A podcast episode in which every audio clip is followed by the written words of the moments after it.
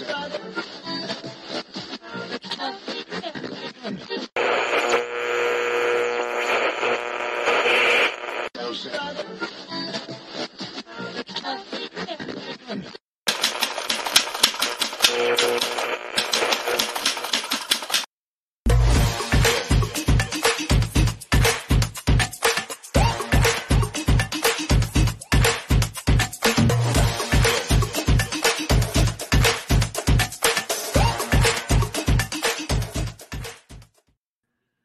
dia a todos vocês, começando mais um Giro das 11, aqui ao vivo pela TV 247, com esta figura aqui encantadora, Zerbex, para abrir os nossos trabalhos desta quarta-feira. Estamos ao vivo também pela TVT de São Paulo, a TV do Trabalhador, porque nós somos todos trabalhadores aqui, trabalhadores do jornalismo, também pela Rádio Brasil Atual, FM 98,9, em que você pode escutar o Giro das Onze no, no, nos engarrafamentos encantadores de São Paulo, né? Estamos aqui em companhia com vocês. E também pela TV Quirimurê, na Grande Salvador, Bahia. Sejam todos bem-vindos aqui para mais uma jornada. É, muitas notícias, muitas informações importantes para vocês. É, começando, é, Arbex, seja bem, tudo bem com você? Você tá bom? Tudo ótimo. Mais uma vez, muito obrigado pelo convite. Um prazer estar aqui. E antes de começar, eu tenho duas coisas para falar. Você me permite? Permissão concedida. A primeira é mandar um abraço para o Jai.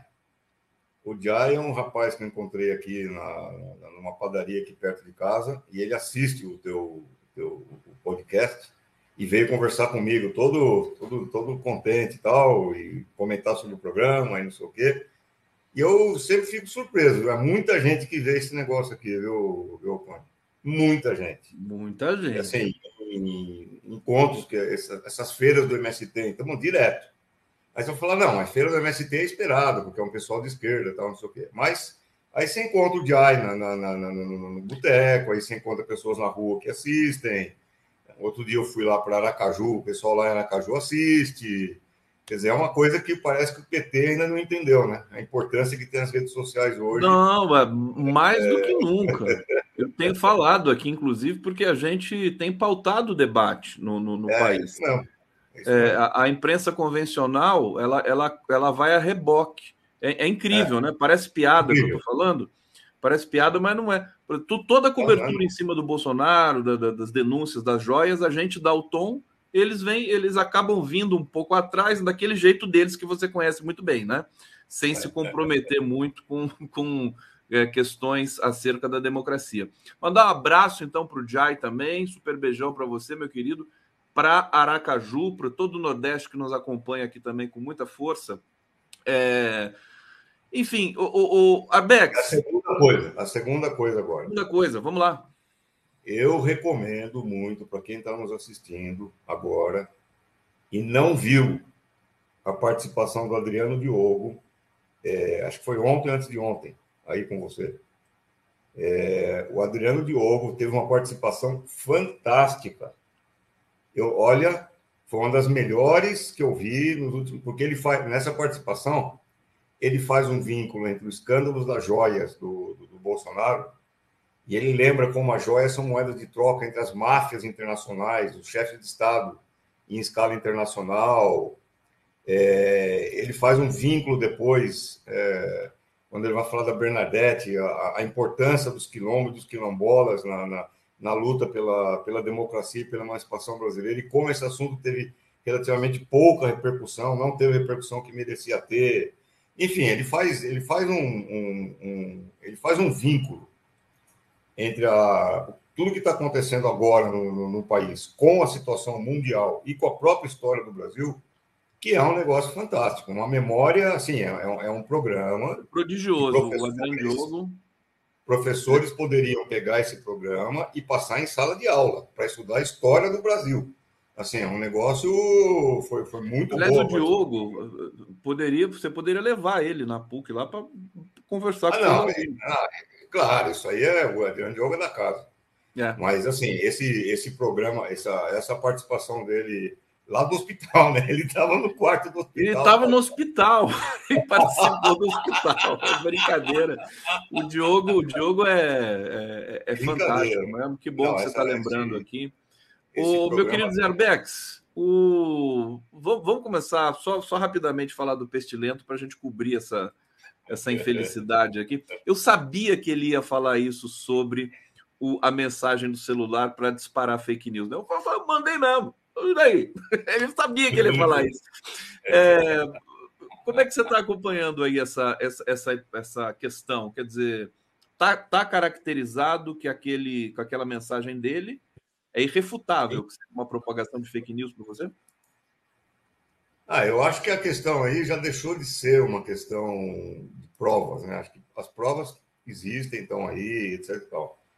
Eu acho que agora tudo se resume a um cálculo político, né? Qual é a melhor forma de prender o, o cara, né? É, para não dar margem a, a supostas margem a denúncia de supostas violações de direitos humanos ou dos direitos individuais ou da democracia. Agora é uma questão de cálculo político. Eu acho que não tem mais o que assim depois do depoimento do, do Delgatti, depois da, das declarações do Cid e agora depois do ACF. É, o ACF, o ACF, o ACF. Então, o não, não tem. Acho que não é, não é mais uma questão de prova. Eu acho que ah, as provas estão consolidadas. Até eu que não entendo nada de direito, é, acho que as provas estão totalmente consolidadas, não tem o que discutir, etc. Tal. É uma questão de cálculo político agora, eu acho. Não, não é você mais. Concorda, você concorda? Porque existe, tá, tá, tem, tem, uma ebulição na, na, na, na, percepção das pessoas. Falar, ai, vai ser preso, não vai ser preso, vai ser preso, vai ser preso. E algumas pessoas dizem assim: não, é melhor ele sangrar aqui fora e não ser preso mesmo. Como, como não, é que não, você vê essa discussão? O que, que você acha? ele vai ser preso. Vai, vai, ser, preso. preso. Mesmo que vai a gente não preso. queira. não, ele vai ser preso porque uma questão de preservar o Estado de Direito. É, não tem jeito isso daí. Se ele não for preso, está liberado para qualquer um é, fazer o que quiser. Virou bandalheira total. Isso, isso não existe. Ele vai ser preso. Agora é o problema de cálculo político. Eu não acho que eu acho que não tem mais o que. A não ser que ele fuja, né? Já tem pedido para apreensão de passaporte, essas coisas, né? a não ser que ele fuja. Mas ele vai ser preso. Olha, problema, essa, essa informação. Dele... Diga. Foi. Não, ia dizer que o problema não é quando ele vai ser preso, o, problema é, é saber o que, que, ele vai fazer depois de estar na cadeia, né? Porque o Lula foi preso, nada, o Lula saiu, vai fazer nada. e o Lula ganhou as eleições, né? Então, o Bolsonaro, ele, na minha opinião, ele vai ser preso e vai ser relegado ao, ao, ao esquecimento. Ele vai ter um fim se for muito generoso, igual o Collor. O Collor ainda teve a chance Agora, de o que a gente vê acontecer, Arbex, é que, por exemplo, o PL, que talvez seja a última, a, a, o último uh, preposto do Bolsonaro em atividade, presidido pelo Valdemar da Costa Neto, o PL já está se afastando, né? Não vai sobrar ninguém, está todo mundo abandonando, né? É até triste ver isso, né? Que como as pessoas são injustas, né? Abandonando o pobre Bolsonaro lá na beira da estrada. Sobre isso, quer dizer, é, é, é, porque, porque eu acho que ele, se ele tivesse força, ele tentaria imitar o Lula. No, no, sentido de ficar preso, se colocar como um preso político e depois sair e é, é tentar aí uma consagração em função da perseguição. O que, que você acha? Não, aí, aí tem várias coisas aí. Em primeiro lugar, vamos entender direito o que nós estamos falando. Sempre que eu dizia aqui para você, não existe bolsonarismo no Brasil. Bolsonaro é um negócio de ocasião, é um negócio que surgiu numa determinada conjuntura, ele foi catapultado para onde ele, para onde ele foi. Não existe bolsonarismo no Brasil. Eu dizia isso, você me olhava com ceticismo, muita gente que assistiu o programa me olhava com ceticismo Sim, senhor. Aí eu dizia: é um absurdo achar que um país que elegeu o Lula por cinco vezes para presidente da República, metade da população é bolsonarista. É uma demência achar isso daí. Não, não tem cabimento achar. O Bolsonaro, o Bolsonaro é uma espuma no oceano. Ele foi catapultado por, por uma situação específica E agora vai, vai cair de novo. Agora, o que está em jogo com o Bolsonaro não é Bolsonaro. Está em jogo uma outra coisa. Justamente eu acabei de falar. Quais são as forças que catapultaram o Bolsonaro lá para o Planalto? É isso que está em jogo. Identificar essas forças e assumir uma postura política de investigar e punir essas forças que catapultaram o Bolsonaro. Quem é que está por trás do Bolsonaro? A cúpula das Forças Armadas? Está por trás do Bolsonaro? Os empresários que, que, que ajudaram a financiar o Bolsonaro e a propagar as fake news? As fake news? É, uma parte do setor judiciário que fez o jogo do, do, do, do é, para botar o Bolsonaro lá no Planalto? É isso que tem questão. É por isso que a prisão do Bolsonaro é tão importante assim. Porque não se trata de vingança, não se trata de, de punir o inimigo, é, não se trata disso, se trata de, de justiça e de preservar o Estado de Direito. Então, aqueles que financiaram o Bolsonaro, aqueles que jogaram o Bolsonaro lá para o Planalto, aqueles que propagaram fake news, aqueles que no aparelho judiciário foram cúmplices dessa, dessa, desse jogo é, fascista, todos eles têm que ser investigados e punidos. Aí é que tem um problema, porque isso vai mexer com a cúpula das Forças Armadas, com uma parte do Judiciário, com uma, uma boa parte dos empresários, em particular do agronegócio. É aí que começa a verdadeira guerra. Não é com o Bolsonaro. É, são sim, com esses sim, você tem toda a razão. E, e nem com o, o, núcleo duro do Bolsonaro? Filhos, ah, é... filho. filho, filho não significa nada. Oh, coitado, o Arbex até. Agora, Arbex, é, o que está acontecendo? Ele ficou. O que, que, que, tem? Os filhos não são importantes, Arbex? O Carluxo? O Carluxo que comandou as redes sociais ali. Sim, eles são, eles são importantes como executores do crime. Executores. Não como mandantes. Nem como mandantes, nem como arquitetos. Esses caras não conseguem tentar nem o. Nem o...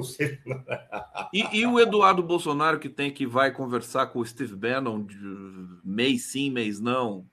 que você bem, denuncia ele, com muita. Sim, ele é importante. Ele é importante nessa medida. Que ele é um vínculo com o Steve Bannon e com a extrema-direita dos Estados Unidos. Mas ele em si mesmo, ele é insignificante, não quer dizer nada. Claro. Não tem nenhum porte intelectual, ele não tem, ele não tem capacidade de articular nada ele é importante por ser um pau mandado do Steve Bannon e ser o braço do, do, do, Steve Bannon aqui no, aqui no Brasil, mas a importância dele acaba aí. O que eu estou querendo dizer é que o importante não é entender ele, o, o, o Eduardo Bolsonaro. O importante é entender esses vínculos que ele tem com o setor da extrema-direita dos Estados Unidos, que é que está impulsionando a, a extrema-direita na Hungria, a extrema-direita na Polônia, a extrema-direita no mundo inteiro, nessa medida. Deixa eu trazer para você essa informação de que o Bolsonaro disse: eu mandei para o Meia, qual o problema, né? A mensagem, é. que é uma mensagem que está até aqui no meu arquivo, vou colocar para vocês aqui rapidinho. Todo mundo já tá, tá deve estar tá cansado de saber que o Bolsonaro estava lá acusando os ministros do, do TSE, do STF, estava defendendo uh, o voto impresso uh, disse que o Datafolha estava inflando os números do Lula e pediu para repassar ao máximo. Curioso dessa matéria, a Folha de São Paulo que publicou, porque ela estava no mesmo voo né, uh, do, do Bolsonaro de Brasília para São Paulo, e o finalzinho da matéria é emblemático. Eu vou ler um trechinho aqui para o Arbex comentar para a gente, né? Ah, o ex-presidente se recusou a falar com a Folha sobre joias, né? É, e sobre, sobre outras questões aqui. Ele passou a maior parte do tempo dormindo no voo, né? Quando o avião pousou, alguns apoiadores se aproximaram para fazer selfies e houve um ensaio tímido de aplausos e gritos de mito. A marca registrada. Ah, mas foi algo pálido, perto das recepções anteriores, né? De tempos, tempos atrás.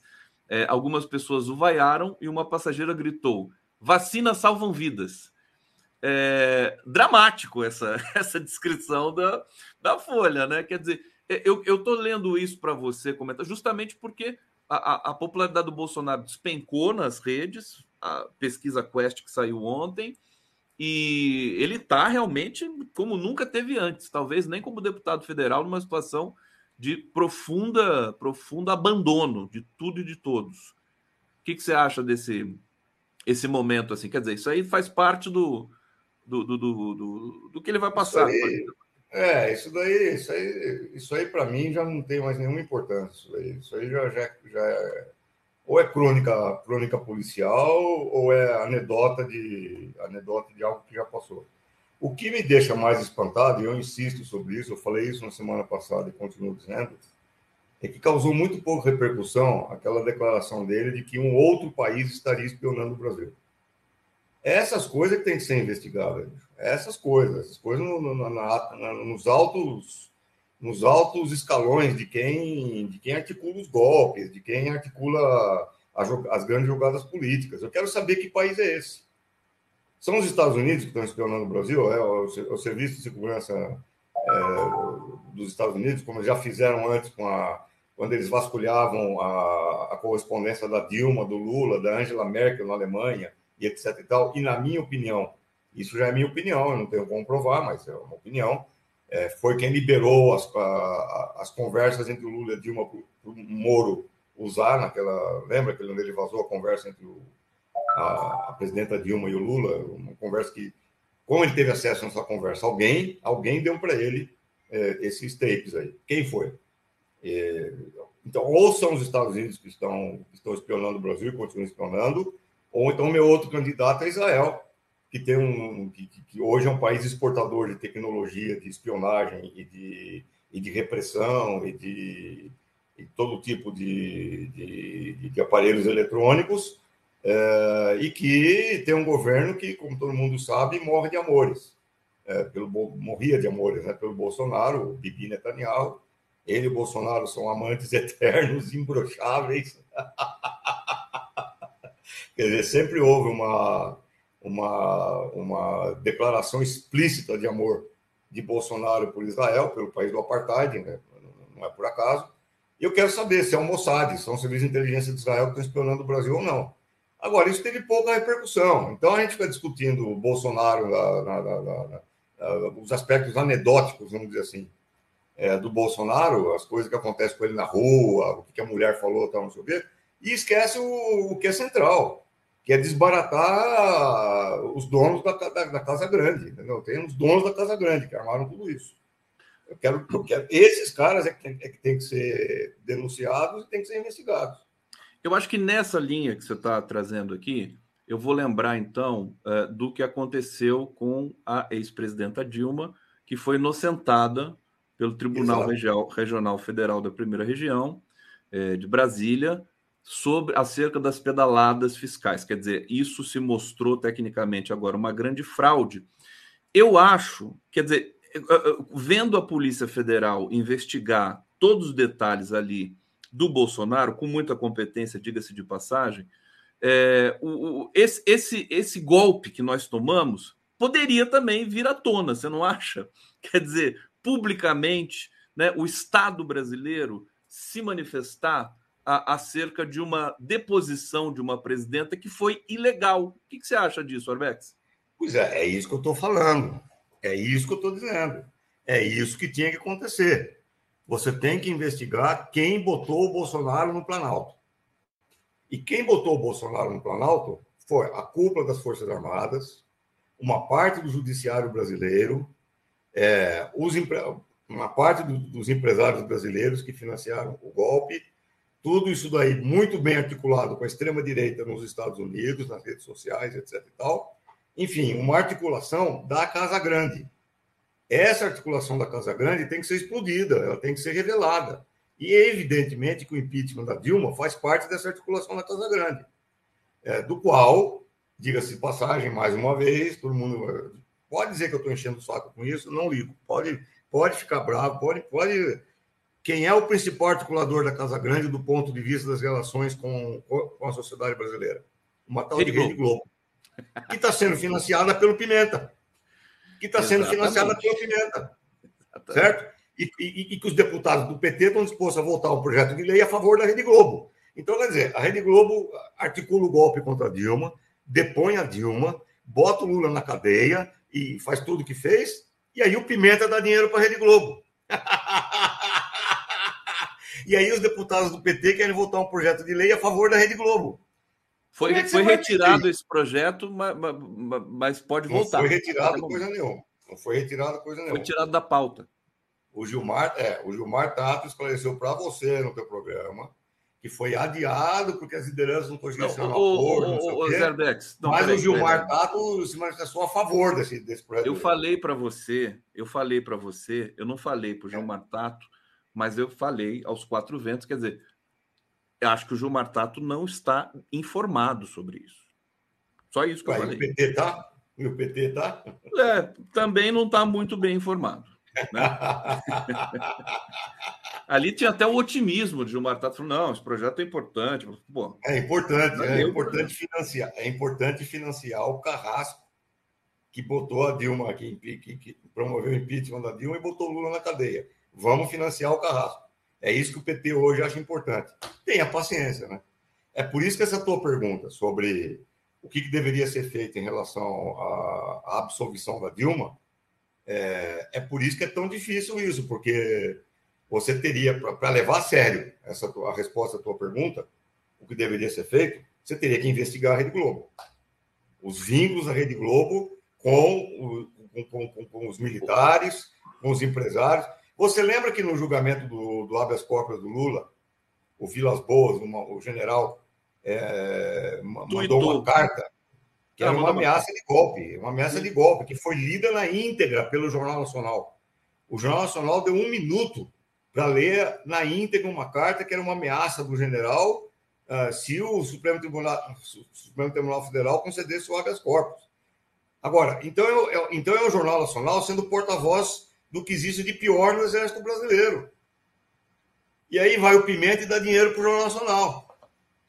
É, aí fica difícil, né? Agora, então, então vamos colocar as coisas de uma outra forma para a gente tentar entender um pouco melhor essa situação toda. Primeira coisa, só fazer um comentário aqui. O pessoal tá. Pessoal, bate-papo aqui, superchat, dê um like aqui para gente, para é, ajudar a manter a nossa atividade aqui, porque afinal de contas, se não são vocês, ninguém vai ajudar, viu? Ninguém vai colaborar com nada com a, a Globo vai, a Globo vai. Nesse país, vai. nesse país. Todo o dinheiro vai para a Rede Globo. É, só dizer o seguinte: é, o pessoal fala assim, Conde, você é ingênuo. Ah, o Conde é ingenuidade. Olha, eu tenho que me fazer ingênuo. O Arbex sabe, isso é técnica jornalística, né, Arbex? É, eu tenho que me fazer ingênuo para fazer as perguntas para o Arbex. Senão vou, não vou ficar concorrendo com o Arbex aqui nas teses. Estou errado, Arbex? Explica para o povo ah, aqui, vai. Ou eu sou ingênuo mesmo? Que isso, Conde? Vamos concorrer um pouquinho. É, eu, tenho, eu, tenho, eu não sei, eu não sei, estou perguntando para o Arbex, né? Poxa, coitado do Bolsonaro, né? As pessoas também têm, têm uma ironia também nesse finzinho aí. Agora, Arbex, o Lula é um cara que a gente né, admira, ó, sabe? Luiz Matos, o Luiz Matos está dizendo aqui, ó, fica bravo com o Conde que te chama de praga. Praga, é isso mesmo. É, elogioso isso aqui, porque praga é aquela coisa que se espalha, né? O, o Arbex, é, é, sabendo, sabendo da capacidade do Lula, da inteligência e tudo mais, por que que, por que, que isso está acontecendo? Quer dizer, essa, essa distorção com relação à SECOM, com relação à comunicação, com relação à autoestima. O Lula é um cara que preza muito a autoestima. Como ficar subserviente à Globo a essa altura do campeonato do Brasil? Por que, que você acha que isso acontece? Será que não está dentro da própria estratégia do Lula? Assim, eu tento, eu tento entender, né? Você tenta entender. Diga lá, sou ingênuo, sou ingênuo. Não, não é, isso aí é um velho drama teu. Você tende a acreditar que porque o Lula é genial, porque o Lula é, tem a história do Lula, que porque o Lula é de fato tudo aquilo que ele é, você tende a acreditar que uma ação individual do Lula, por mais gênio que ele seja, consegue substituir a ação do partido, a ação das classes sociais em luta. Não é assim. O indivíduo pode ser o mais genial possível, mas é um indivíduo.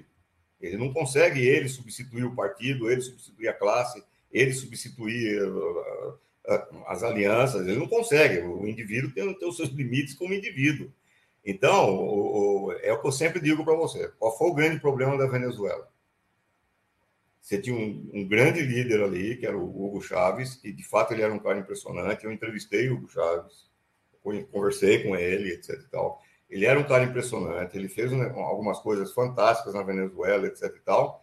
mas o partido dele não conseguiu formar um quadro de lideranças de base que coletivamente conseguissem dar resposta aos grandes problemas da Venezuela, coletivamente.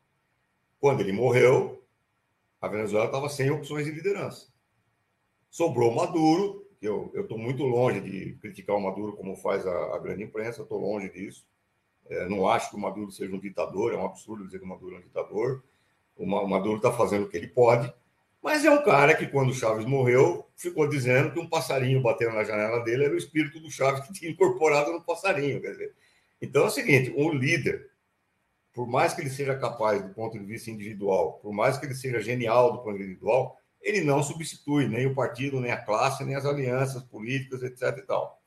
e o que está acontecendo agora é que o PT como sempre na história do PT, não formula, não formulou e parece que não quer formular uma estratégia de comunicação que leve em conta a luta de classes. Existem classes sociais no Brasil, existe uma Casa Grande, existe uma senzala, que a Rede Globo é parte da Casa Grande, que a Rede Globo é inimiga do povo brasileiro. E como tal deve ser tratada, como diz sempre o Fernando Moraes. Então, é, se você não tiver uma estratégia política é, orientada para construir uma comunicação popular, não tem líder individual que sozinho consiga resolver esse problema com uma canetada ou com uma, um discurso. Não tem. Ele pode até chegar lá nas Nações Unidas e falar do Assange, falar da liberdade de expressão, falar não sei o quê, o que ele faz individualmente. Mas não tem como o indivíduo resolver o problema, que é um problema da, da luta de classes no Brasil. A Rede Globo é um componente da luta de classes no Brasil. A Rede Globo é uma organizadora orgânica, é, um intelectual orgânico da burguesia brasileira, para utilizar uma terminologia gramsciana. Então, ou você entende a Real Globo desse jeito e tem uma estratégia voltada para isso, coletiva, que envolve o partido, envolve os apoiadores, envolve os movimentos sociais, envolve a juventude nas periferias, envolve todo mundo, ou você vai ficar refém. Então, não adianta o Lula ser genial. É como se o governo, por exemplo, né, que está trazendo realizações e resultados importantes já nesse primeiro momento, é impressionante, né? Economia, aprovação de projetos e tudo mais, na relação complexa com o Congresso, diga-se de passagem, que também não dá para você ganhar tudo e fazer tudo do jeito que você quer, tem que negociar Exato. com esse Congresso.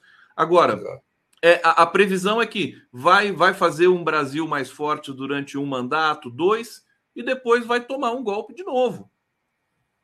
É, se continuar se com lá. essa é, postura de não, deixa isso para depois. E aí vem, acho que é importante a gente falar aqui, a Laura Capriglione, que é a jornalista que tanto você quanto eu admiramos muito, né?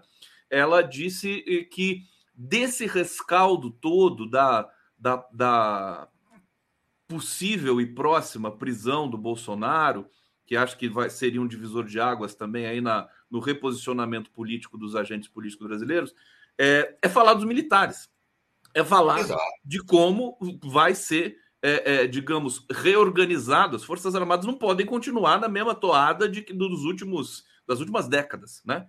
Inclusive, tem também. Seria bom que eles também pedissem desculpas, né? Pela ditadura militar e outras coisas que ficaram lá no passado. O que, que você acha? O que, que você vê, né? Porque no horizonte me parece também que os militares estão ali preservados intocáveis por esse governo. O que, que você acha? É, aí que está o problema. É o que eu te falei, o papel que teve Eduardo Vilas Boas, por exemplo, junto com a Rede Globo, na ameaça ao Supremo Tribunal Federal. Quer dizer, mas isso é uma diferença de qualidade, eu acho. Não está acontecendo hoje o que aconteceu em, em, períodos anteriores na história brasileira. Em períodos anteriores na história brasileira, as Forças Armadas sempre foram guardiãs do Estado burguês e do que existe de pior é, na Casa Grande brasileira, sempre. Desde Canudos, as, as guerras, as guerras de, de, do, do, do, Duque de Caxias é, contra o povo, contra o povo brasileiro nas, nas várias disputas regionais, o massacre que eu falei para você outro dia na, no Rio Grande do Sul, um pelotão de negros é, pelo Exército Brasileiro, etc. E tal. O Exército Brasileiro sempre ocupou esse, essa, essa posição. Porém, sempre havia um discurso ideológico, vamos dizer assim, para justificar as ações do, do Exército Brasileiro. No caso das lutas regenciais durante o Império, é que o Duque de Caxias foi fundamental para manter a unidade territorial brasileira. Que se o Exército Brasileiro não agisse, as várias lutas, as várias lutas regionais, o Adriano Diogo lembrou é, no, no, programa anterior, as lutas lá em, do, do contestado, lá na, em Santa Catarina, por exemplo. É, ou então teve a Farroupilha, teve, enfim. É, em todas essas lutas regionais, o Estado, o Exército Brasileiro tinha o discurso ideológico de que ele era fundamental para preservar a unidade nacional, a unidade territorial brasileira. E que se não fosse isso, não haveria unidade territorial brasileira, o Brasil teria se fragmentado, etc. E tal. Durante a ditadura militar, você tinha a justificativa ideológica do combate ao comunismo. As forças armadas são fundamentais para combater o comunismo, para preservar a família, para preservar a liberdade, para preservar Deus e o caralho a quatro, não sei o quê.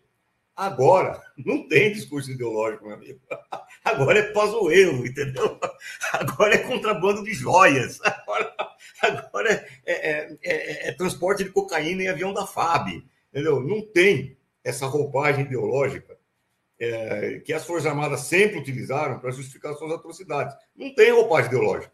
Não tem comunismo versus esquerdismo. Não tem. Por mais que os caras tentem inventar, o fato é o seguinte: os caras estão envolvidos em tráfico de, de drogas, os caras estão envolvidos com tráfico de joias, tráfico de diamantes, os caras estão envolvidos com, com, com o, o, porão do que existe de bandidagem no Brasil. E isso é uma diferença qualitativa. Eu não sou especialista em Forças Armadas, não sei como é que esses escândalos debatem dentro da instituição, mas eu suponho que existe um componente sadio, vamos dizer assim, um componente é, não contaminado dentro das Forças Armadas, que deve ficar indignado com todas essas coisas acontecendo. Não é possível. Não é possível que 300 mil é, soldados oficiais que compõem as Forças Armadas estejam todos eles corrompidos até o osso por um processo mafioso de bandidagem. Não é possível isso daí. Então, eu acho que isso introduz uma discussão nova sobre esse processo todo de, de, de desmoralização do discurso das Forças Armadas, porque já não envolve mais nenhum grande debate ideológico. Então, eu acho que isso aí abre uma nova, uma nova fase na relação entre as Forças Armadas e o Estado brasileiro. Mas aí, para você abrir uma avenida nesse processo, você tem que se livrar da velha guarda que ainda está no poder. Você tem que se livrar da, dos capos, das máfias que ainda das estão no práticas, poder. né? As práticas. Das práticas. Que, por sua vez, também estão associadas a, a relações com as PMs, é, com os massacres, com os massacres é, urbanos. Né? A, execu é, a, execução da, da, da Bernadette Pacífico, da Yala Orixá, Sim. É, é, é, é, do nível da execução da Marielle. Aliás, oh, foram claro. 10 tiros no rosto da, da Yellow. Claro, não, claro, é do nível. E não vamos esquecer o dado também, que mais uma vez o Adriano Diogo trouxe na, na, live dele, que eu já tinha comentado com você. Esses caras todos que estão fazendo essas execuções e que estão comandando os massacres urbanos, eles foram educados aonde? No Haiti, pelo general Heleno durante a ocupação militar do Haiti pelo Brasil, em nome da ONU. Inclusive, tinha um cara lá que era da tropa do general Heleno no Haiti e que aprendeu muito bem essas tarefas de execução e de repressão urbana, que se chama Tarcísio, que agora é governador do estado de São Paulo. Caetano então, veja, e foram proféticos, né? O Haiti é aqui, o Haiti não é aqui. A música é de é, 1990, 93. É, é, Exatamente. Antes da ocupação. Ô, ô, ô Arbex, deixa eu só ir para o bate-papo aqui, pegar o comentário da Claire Mu. Claire Mu. Deve ser chinesa, né? É, fora a Rede Globo, espalhadora de fake Não, news, a cada mentira. Oi? Deve ser, alguma, deve ser alguma etnia africana, eu acho. Muito. Africana? Então tá bom. Fora a Rede Globo, espalhadora de fake news, a cada mentira colocada, o Pimenta deveria cortar grana. Globo ia ficar devendo. Congresso super poderoso complica. Tá aqui sempre democraticamente. Todas as mensagens aqui, sobretudo no Superchat, serão lidas. É, L. Argolo. Arbex, obrigado por colocar as coisas no seu devido lugar. O Bolsonaro anedótico afasta a gravidade de tudo que vivenciamos. O Arbex coloca as coisas no lugar. Inclusive, ele é tem toque, né? Se, se, se tiver fora do lugar, você vai lá e coloca no lugar, né, Arbex? Se tiver um vaso na casa. Que, que piadinha legal. Que, Você não gostou, né? Você bota tudo no lugar, né? Tudo bonitinho ali no lugar. Arbex. Menos o teu gorro. Menos o quê? Teu gorro. Não fala do meu gorro, porque eu tiro o meu gorro aqui. Se eu tirar o gorro, o Arbex ele, ele, ele, ele tem uma crise de riso que ele não volta mais, né? Se eu tirar o gorro aqui, ele fica desesperado. um dia eu vou fazer isso de surpresa, vocês vão ver o que é que acontece aqui. Vamos falar um pouco do, da reunião dos BRICS. O Lula foi, delegação toda lá, África do Sul, tirou foto, e o BRICS, a coqueluche, né? No momento, todo mundo quer entrar para o BRICS, o Brasil não quer deixar. O Brasil parece que não está gostando desse negócio de todo mundo querer entrar para o BRICS, que pode confundir tudo também, né? Vamos admitir que se o BRICS ficar inflado, né? A, a, a própria posição de, de ator global do, dos BRICS pode, pode ser afetada é, em algum nível. Fala um pouquinho dessa visita, da importância, da questão da moeda fora do dólar é, e dessa conjuntura internacional aí, que eu sei que você acompanha isso com lupa. Coloca é, no lugar que... as coisas, Arbex. Põe, põe tudo no lugar. Eu acho que a questão do, do, dos BRICS ela tem uma, uma importância hoje transcendental, assim que extrapola muitos limites da própria reunião e do, e do daquilo que ela pode decidir conjunturalmente, por aquilo que ela aponta. Os BRICS apontam hoje uma possibilidade concreta é, do dólar é, não ser mais a grande moeda fiduciária das relações é, comerciais no planeta. Quer dizer, o dólar não ser mais a moeda universal, incluindo aí o petrodólar. É, isso explica, inclusive, porque a Arábia Saudita quer entrar para os BRICS, né? porque o petrodólar foi o que deu o poder e a riqueza para a Arábia Saudita. Quando o petrodólar está tá em questão, a Arábia Saudita fala: opa, qual vai ser o meu futuro por aqui? Então, deixa eu ver onde é que eu vou amarrar meu burro. E eu acho que, que essa reunião dos BRICS, no momento que nós estamos vivendo hoje, em que aparentemente o conflito da Ucrânia está caminhando para uma decisão, é, e que a China está enfrentando as pressões crescentes é, sobre Taiwan. Inclusive agora estão sendo feitos agora estão sendo feitos exercícios militares com navios de guerra dos Estados Unidos e do Japão e da Coreia lá no, no Mar do Sul da China. Dizer, uma provocação total. Eu acho que essa reunião adquire uma importância fundamental do ponto de vista dessa relação mundial de poder entre Rússia e China de um lado Estados Unidos e, e europeus de outro lado. É, por outro lado, sim, eu, eu concordo. Eu acho que o, o, Brasil tem que ir com muita cautela para não ser apenas mais um entre os vários estados do BRICS. Eu acho que isso daí que está pautando a diplomacia brasileira.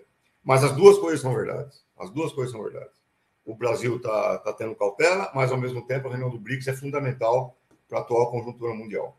Quer dizer, é, para dar uma demonstração de que as articulações não vão ser interrompidas por ameaça dos Estados Unidos não adianta o, Biden querer fazer exercício militar no Mar do Sul da China, não adianta mandar jato F-16 para a Ucrânia, porque as articulações vão continuar e está se constituindo um novo polo de, de poder. É claro que dentro dos BRICS também existem contradições, né? Sempre os interesses da China e da Rússia vão ser igual aos interesses do Brasil, igual aos interesses da, da Índia e da, da África do Sul. É claro que existem conflitos de interesse lá dentro. Mas você tem que analisar a coisa no seu conjunto, tanto do ponto de vista das relações internacionais gerais, quanto do ponto de vista das relações bilaterais de cada país. Por que, que a imprensa não está dando uma grande, uma grande cobertura para isso?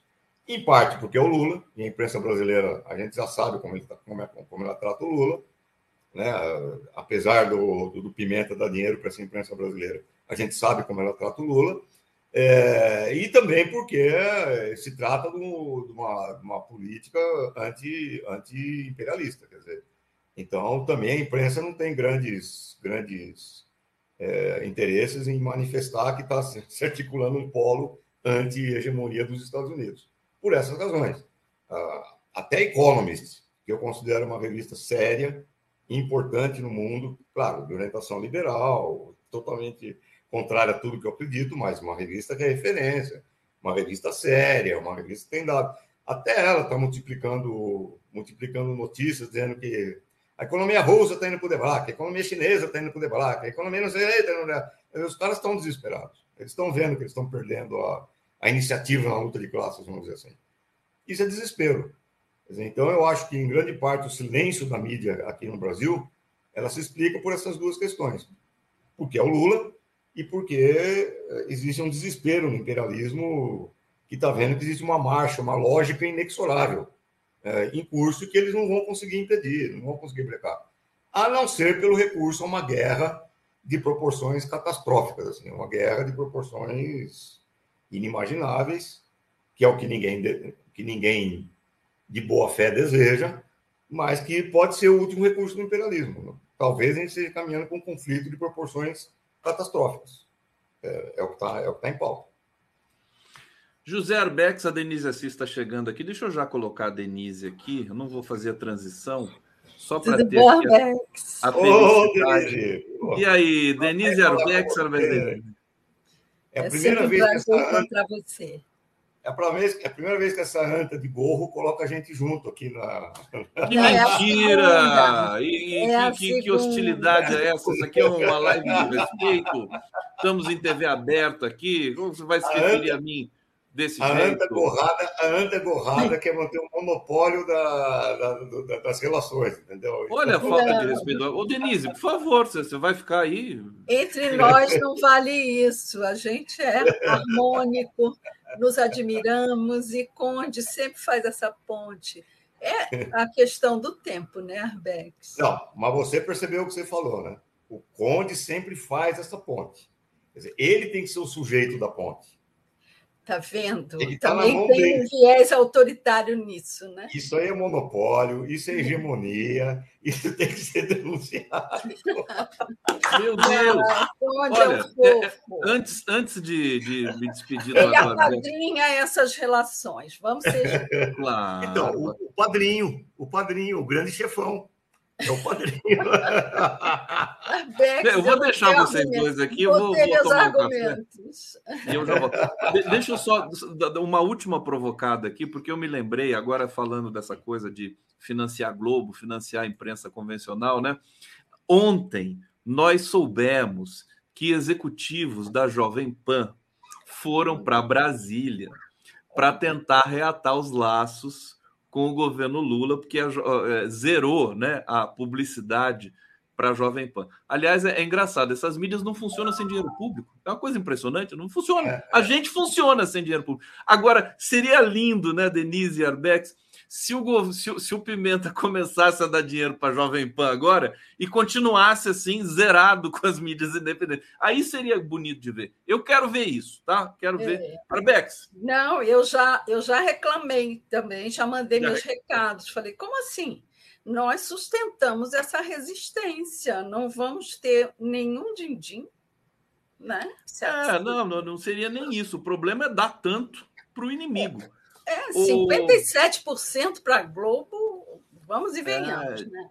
É demais. Isso não é justo. É que o Pimenta é democrático. e vamos lembrar que eles construíram o, o impeachment da Dilma. Né? Não, toda a violência que foi toda projetada ali, né? É. Sanguinário. Isso e a prisão do Lula, né? Que a Rede Globo é, fez com o país é, foi a, a violência. É. É, que, é que o Pimenta é republicano. O ah, Arbex, pronto, vamos Arbex. de republicano em republicano, você viu o que, é que deu lá no Supremo, esse republicanismo. Não, Denise, você não entendeu. Ele é democrático. Ele, ele, ele é um. Ele é... Arbex, calma, Arbex. Olha, deixa eu, deixa eu me despedir aqui, a, a despedida habitual do Arbex. Olha, como é que é? Glória a Deus. Pai, Deus. Em nome do Pai. Que Jesus te convoque. Que a força esteja com você. Com Juízo. Não, não, não, não, irrita a Romilda, por favor, tá? É, pois não. é, ela, olha, é perigoso, ela faz a sua comida. Ontem o Conde levou um papo com a Romilda aí pelo telefone. Ontem. É mesmo. Olha só que simpatia. Valeu, Deus nos abençoe, que Jesus nos convoque. Tá bom, tá, tá bom. O Arbex vai ficar no bastidor aqui, enquanto eu vou receber agora oficialmente, com todo carinho, sem aquele chato do Arbex aqui para atrapalhar, Denise Assis. Tudo bom, Denise? Tudo bem. Como é que você está? do seu cenário hoje, tá bonito. Bonito, né? Eu gosto dessas cores aqui e tal. Dá tá uma. Vivo. As pessoas é, assistem, né? Tem notícias e aproveitam e olham alguma coisa agradável. Agora, olhar para você é muito melhor do que tudo isso. Ah, viu, obrigada. Desculpa, mas eu tenho que dizer isso para você. Denise, é, é, você estava acompanhando um pouquinho aqui o nosso, a nossa resenha? Não, hoje não, não juro que não, porque eu estava então buscando vou... aqui mil é, coisas. Claro, está vendo as coisas que você não para, né? Agora, é, eu vou te atualizar aqui. Essa história do, do ex-presidente Bolsonaro dizer assim: não, mandei Mandei, Mandei mesmo, daí, não quero né? nem saber. E daí? Qual que é o problema? Quer dizer, é a cara dele fazer isso. Ele devia falar isso sobre as joias. Não, vendi mesmo. E daí? Né? Que, que é o que é quase ele está fazendo. Isso é papo é... de bandido que quer naturalizar, quer dizer, não estou nem aí, é assim, é, fiz mesmo, estou acima da lei, vem me pegar. Né? E aí, vamos pegar? Ele está ele tá quase lá, está quase sendo pego. Ele está quase pego, né? Porque ontem a grande briga uh, naquela reunião da CPI, da, da, do, da reunião da CPMI, na liderança do PDT dentro do Senado foi exatamente em torno da, da quebra de sigilo da, da Zambelli, dele, da Michelle, Michelle e do cancelamento do passaporte, porque você sabe que ele tem sempre duas saídas. Ou ele se interna e diz que está dodói, ou ele foge, né? Então, é preciso catar esses passaportes eu estou com a Simone Tebet, tá? Demorou. Demorou, precisa pegar logo esse passaporte aí. Agora, eu acho que a Polícia Federal tá de tal maneira em cima do Bolsonaro que nem com passaporte, passaporte falso, ele vai conseguir sair do país. E ela agora conseguiu um bom argumento, que é a obstrução de justiça, né? Porque a situação da recompra do Rolex e essa história da, da disseminação de fake news coloca o Bolsonaro, um, como agente golpista carimbado, botou a digital, e dois, como obstru, obstru o quê? Obstrutor, obstrutor da, da justiça. Obstruidor, né? Talvez, obstruidor Obstru... é isso. Pois é, me fugiu a palavra, não sei como é que é. é. Obstruidor. Obstruidor. Ô, ô Denise, tem uma notícia foi, que, que foi publicada ontem, já tarde da noite, e está sendo tá, tá tendo uma repercussão média hoje, mas ela é assim é, saborosa, porque a Polícia Federal convocou, intimou, né, Bolsonaro, Michele, Mauro Cid, Lorena Cid, é, o ACEF para depoimento simultâneo na quinta-feira. Um né? Oi? Vai ser quase um coquetel. Quase um coquetel, claro que é depoimento simultâneo, cada um na salinha separada, né?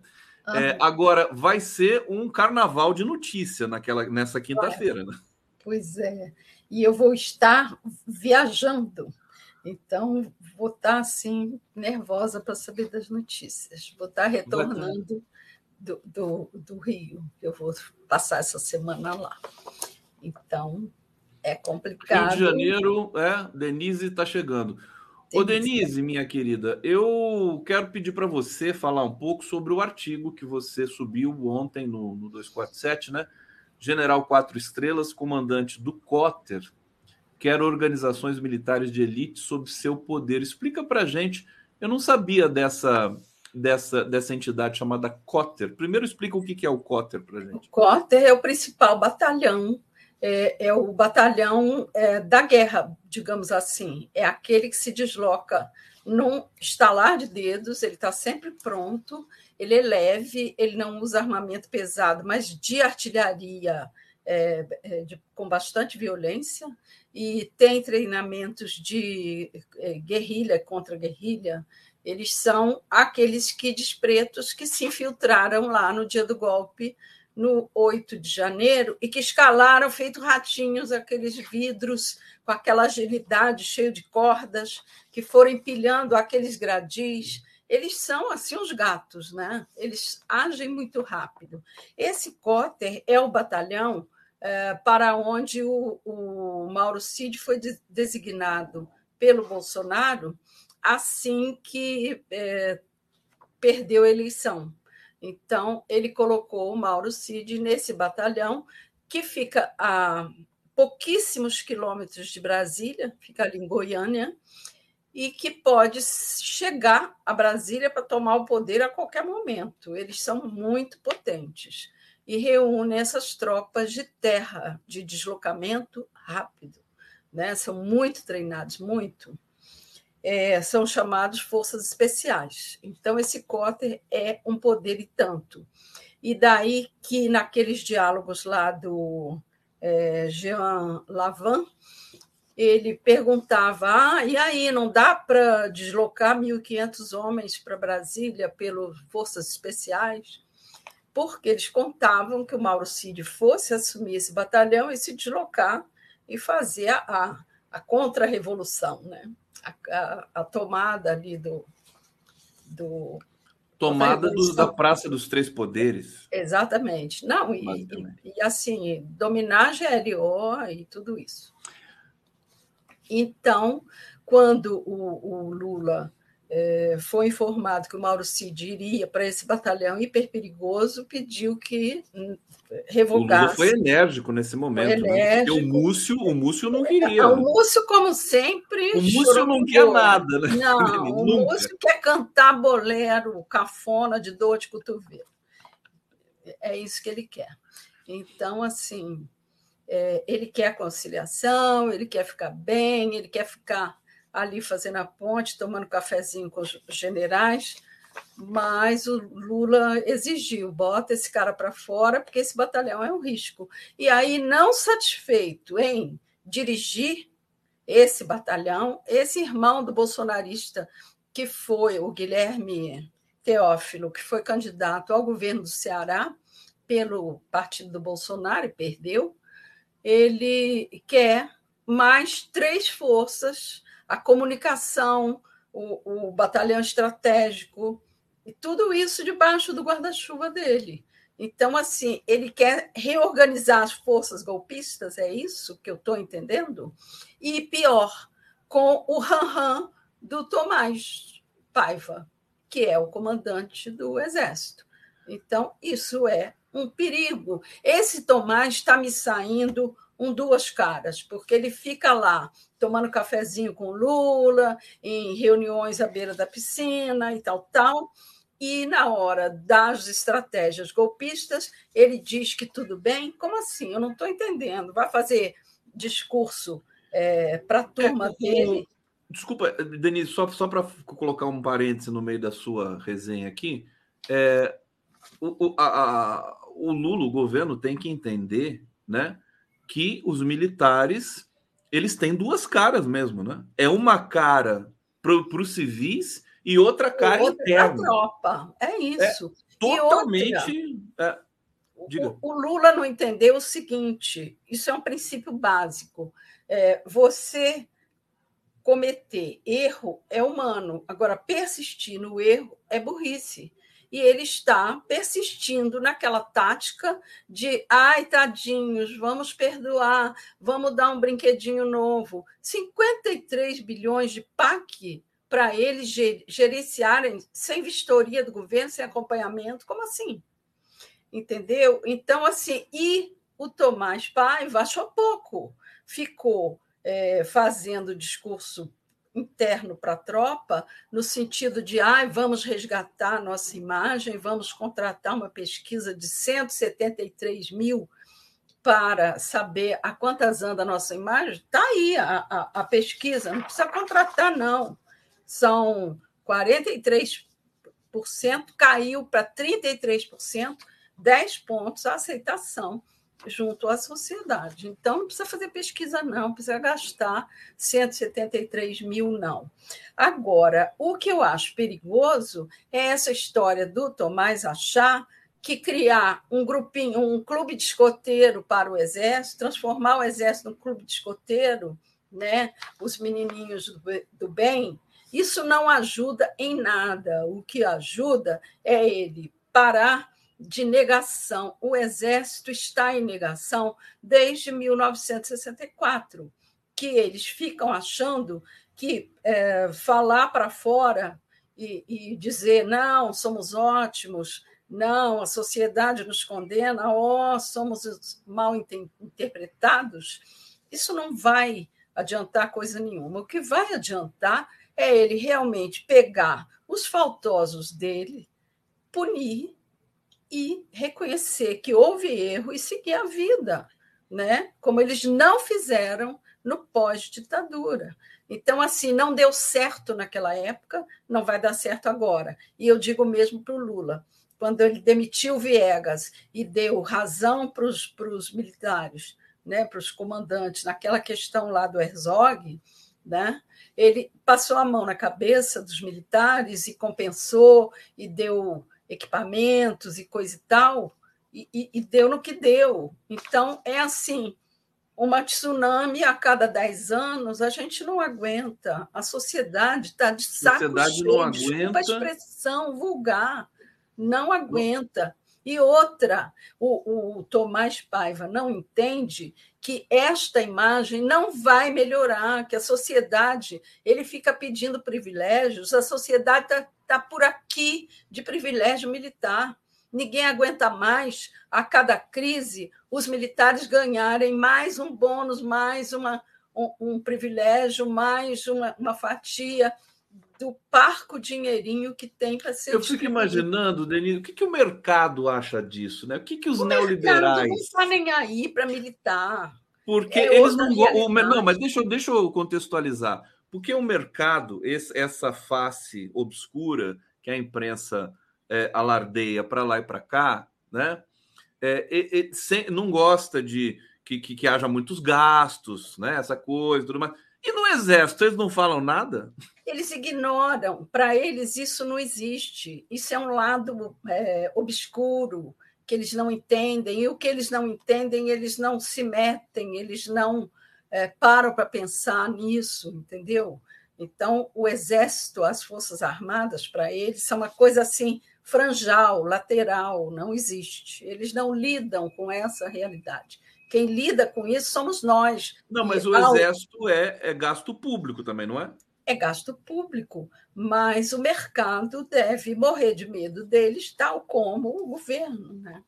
O governo A gente morre devia fazer uma, uma oficina, né? uma, algum, uma palestra para os militares. Falou, não, para os militares não, para os executivos, né? para os investidores. Falou, olha, Sim. o exército é gasto público, viu, meu filho? Pois é, está gastando 53 bi que a gente não sabe para onde vai. Né? E outra coisa, o, o Conde, essa história de, de privilégio, de amigos do, do exército e de passar a mão pela cabeça, isso, além de se repetir, isso desgasta a cada crise, eles ficam mais desgastados. Não, não adianta, o, o, povo não é bobo, né? o povo não é idiota, todo mundo sabe fazer conta. É, você sabe que 93 bi é a folha de pagamento para o, o, o Exército. Então, assim, para as Forças Armadas, é, isso não é mais tolerável, não é mais possível. E outra, uma coisa que não vai mudar se a gente não fizer pressão é a formação desses oficiais. Né? É, tem uma matéria rolando aí desde essa, essa última semana é, do professor Carlos Fico, meu amigo querido, um grande analista do meio militar, em que ele diz que o grande erro é, foi nasceu lá em 1900, 1891, quando se fez a primeira Constituição e que tirou o, o poder moderador do imperador e passou para o exército, e eles se acharam, interpretaram dessa forma, que eles eram os, os herdeiros do poder moderador, e ficou isso rolando até que veio bater na Constituinte e se consolidou nesse bendito arquivo, artigo 142, que já foi desmontado, já foi explicado, que não tem a ver, não é poder moderador nenhum. Agora, o Carlos Fico deu uma opinião que eu é, discordo um pouco, que ele diz que os oficiais mais modernos é, são mais tranquilos com relação a essa questão do, do poder moderador, de crise do exército, de uma nova conceituação. Eu acho que não existe nova conceituação se não mudamos o currículo escolar. Não é possível, Conde, que o, o, o Brasil já passou por cinco cambalhotas, o mundo já deu trocentas voltas e nós continuamos a ensinar nas escolas militares que houve Guerra Fria, quer dizer, que houve uma ameaça comunista. Nós lá nas escolas eles ainda estão na Guerra Fria. Ainda existe é, sociedade interna versus comunistas. Né? Isso é um absurdo. Enquanto eles não contarem a história do golpe de 1964 direito, né? É, dizendo que houve um golpe, que não havia ameaça comunista, porque se houvesse, onde estariam essas armas que não apareceram? Onde estaria a resistência que não, não veio para a rua? Como que o golpe foi um passeio, né? E, e, e massacraram os que. Aliás, o golpe foi um passeio. Eu, eu, eu recentemente estava relendo, né? O, o, o, que, o que foi o golpe de 64, quer dizer, foi uma coisa precária, né? Com poucos tanques, uma coisa fácil, estava tudo combinado, estava tudo armado. Não, a gente chegou. Eles, eles, trabalharam pela ideia do golpe é, dois anos antes, né? De 1962 a 1964, eles se entrincheiraram na Escola Superior de Guerra, no grande clube de empresários, na igreja e no IPES, né? É, todo dia com aquela mensagem, tal como fizeram, repetiram no 2016. Aliás, eu tinha até separado aqui para falar também, se você me permitir, é, do, do, do cancelamento da inocência da Dilma Rousseff. Não, Porque claro, eles repetiram tá, tá esse processo, repetiram, Conte. A imprensa, a mídia repetiu. Na minha dissertação de mestrado, né, a construção midiática na deslegitimação de governos constitucionais, enquadramentos noticiosos da Folha de São Paulo e do Globo, em 2016, e estratégias comunicacionais do conjunto do Complexo IPES e BAD em 1964, eu aponto, depois de analisar 699 matérias do Globo e da Folha, tá? É, que nós tivemos 126 reportagens e editoriais e manchetes no Globo contra a Dilma, e nós tivemos 136 na Folha. E só de editoriais com o nome da Dilma é, execrando a sua atuação foram 98 no Globo e 96 na Folha. Então, assim, eles, o que eu provo na minha dissertação, é, a partir de um método científico, é que eles atuaram em 64 da mesma maneira que atuaram em 2016, e foi a mídia, né? Forçando a queda de um dirigente, de dois dirigentes democraticamente eleitos. Então, assim, sumiram com a notícia da, da inocência da Dilma, mas nós sabemos o que houve então, nós precisamos falar aqui, mais uma vez, que a Dilma é inocente, que a mídia trabalhou pelo seu impeachment e que a mídia trabalhou em 1964 de braço dado com os militares, tal como em 2016 também, né, para a derrubada dos governos democraticamente eleitos. Então, assim, o que, que esses caras ainda querem com relação à imagem? Bom, está aí e parte da, da pesquisa e parte do, é, do, quando eles, eles trazem ali por setores, né? Os bolsonaristas também é, é, ficaram horrorizados com as forças armadas, só que por razões distintas, né? Porque Sim. as forças armadas não deram o golpe, né? Você vê que é. se correr o bicho pega, se ficar o bicho come. Denise, deixa eu ir para o bate-papo, que já faz tempo que eu não vou aqui. Eu até esqueci de ler algumas mensagens. Olha, Malir de Freitas.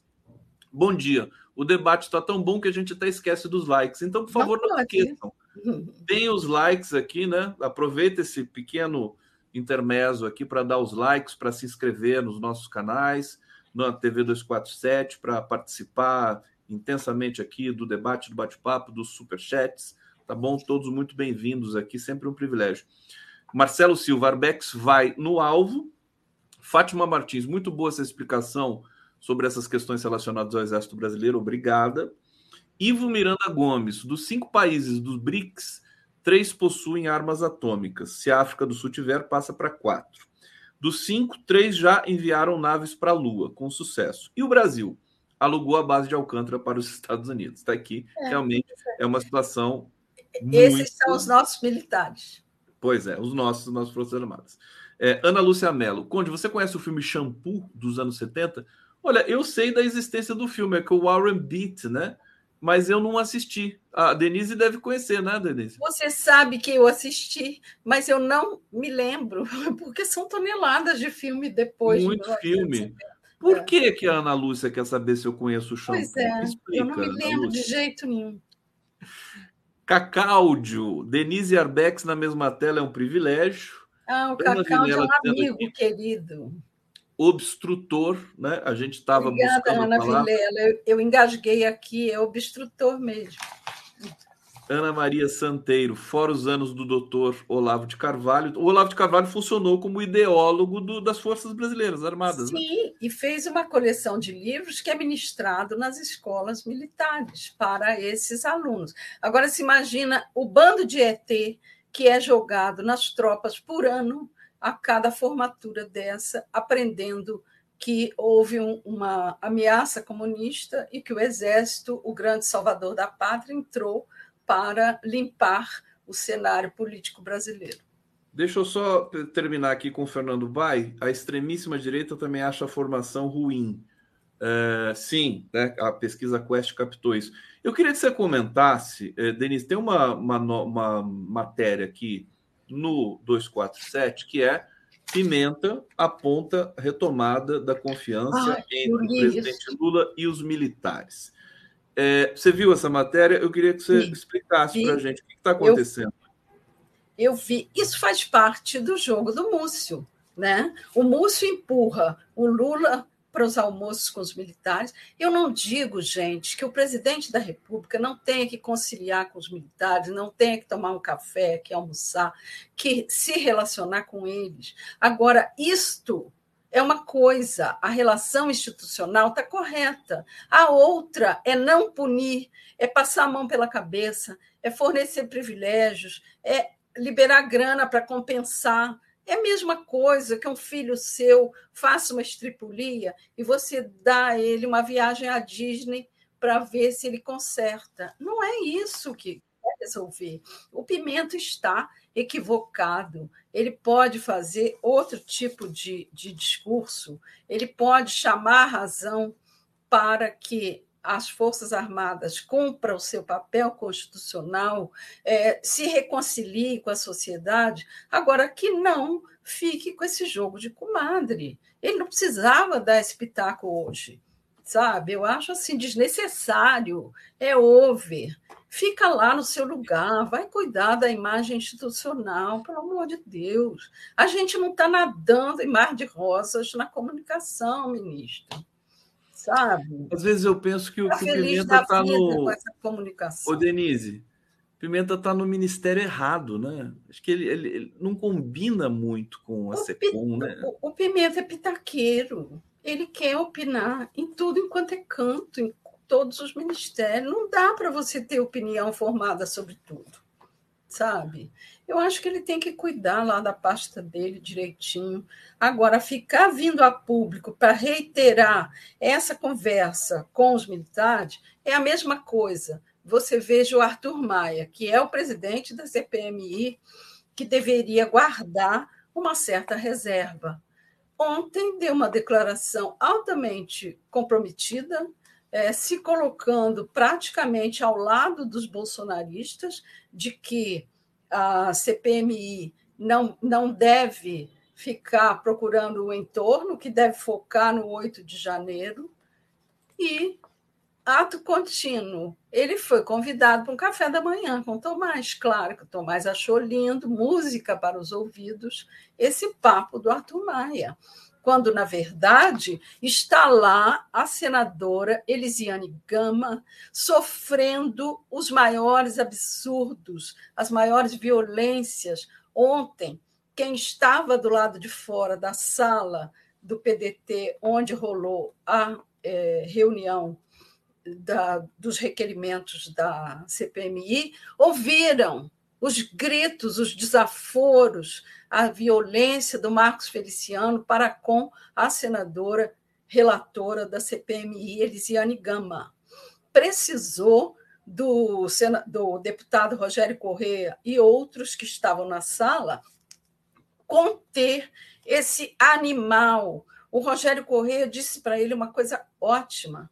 É, o senhor está gritando e, e, sendo violento na sede do Senado, está pensando que está na sua igreja, comporte-se. E a senadora Tronic, esqueci o primeiro nome dela. Soraya. Soraya Tronic, saiu da sala e disse que aquele ambiente não comportava a pessoa dela, no que fez muito bem. De tamanho. Gente, eu não estou sabendo desse babado aí foi, CPI. Foi assim, horrorosa isso. Violentíssimo. E o, o, o Arthur Maia saiu desta cena violenta contra Elisiane Gama, dizendo isso, a favor de que a, a investigação se restrinja ao 8 de janeiro. Então, o que, que você quer mais? É claro que ele só ia acabar tomando um cafezinho com o Tomás Paiva. Agora, Denise, todas as CPIs, né, notadamente MST e essa dos atos golpistas, elas foram um, um, um horror para os bolsonaristas, para a oposição. Quer dizer, eles não conseguiram encaixar nada. Você concorda com essa leitura? Concordo plenamente. Eles estão perdendo terreno, por exemplo. Olha, na, na próxima quinta-feira vai depor lá o Marcos Reis, que era o cara que tirava o dinheiro da conta da, do caixa eletrônico do, do, enviado pelo Mauro Cid e ia lá pagar as contas de Dona Michele. Então, assim, o cara sabe muito e vai explicar.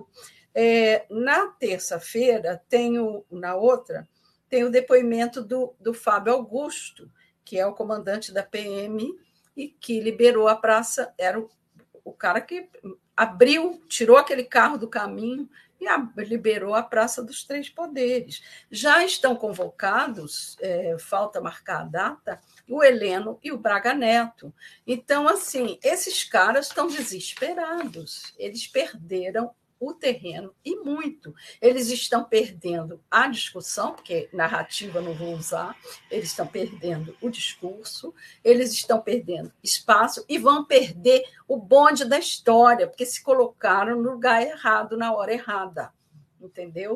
Então, assim. Denise, ontem, na aprovação do marco fiscal, é, foi aprovado, não sei com quantos, 378 379. votos. 379, acho que mas, no primeiro turno, no primeiro votação, acho que foi 400 e poucos. Mas é, é, no PL, que é o partido do Bolsonaro, é, que acho que tem 92 ou 99 é, deputados, né? 40 votaram a favor do arcabouço. Até o Pazuello votou a favor do arcabouço. Até, Até a Bia Kicis votou a favor do arcabouço. E é, no, eu me lembro que na, no primeiro turno na Câmara, é, lá atrás, né, há dois meses, se não me engano, atrás, o, o, foram 27 votos do PL, o que já deixou uma humilhação para o Bolsonaro que tinha pedido para não votar. Agora foram 40. Quer dizer, a coisa está mudando rapidamente, né? Eu queria que você falasse um pouco desse desenho aí do. do é o seguinte: é, se tem governo, todo mundo quer estar ao lado de um governo bem sucedido, porque, do contrário, vai perder medidas, é, como é que chama? É, emendas, emendas, eleições. vai perder espaço, vai perder é, a base, vai perder a eleição, né? a reeleição.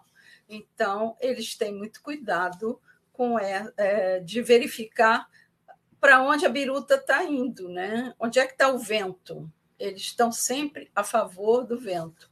Então, acho que é uma atitude, é, no mínimo, um pouquinho mais inteligente do que a que eles estão tomando até aqui, de votar com um governo vitorioso, um governo que está com 60% de aprovação.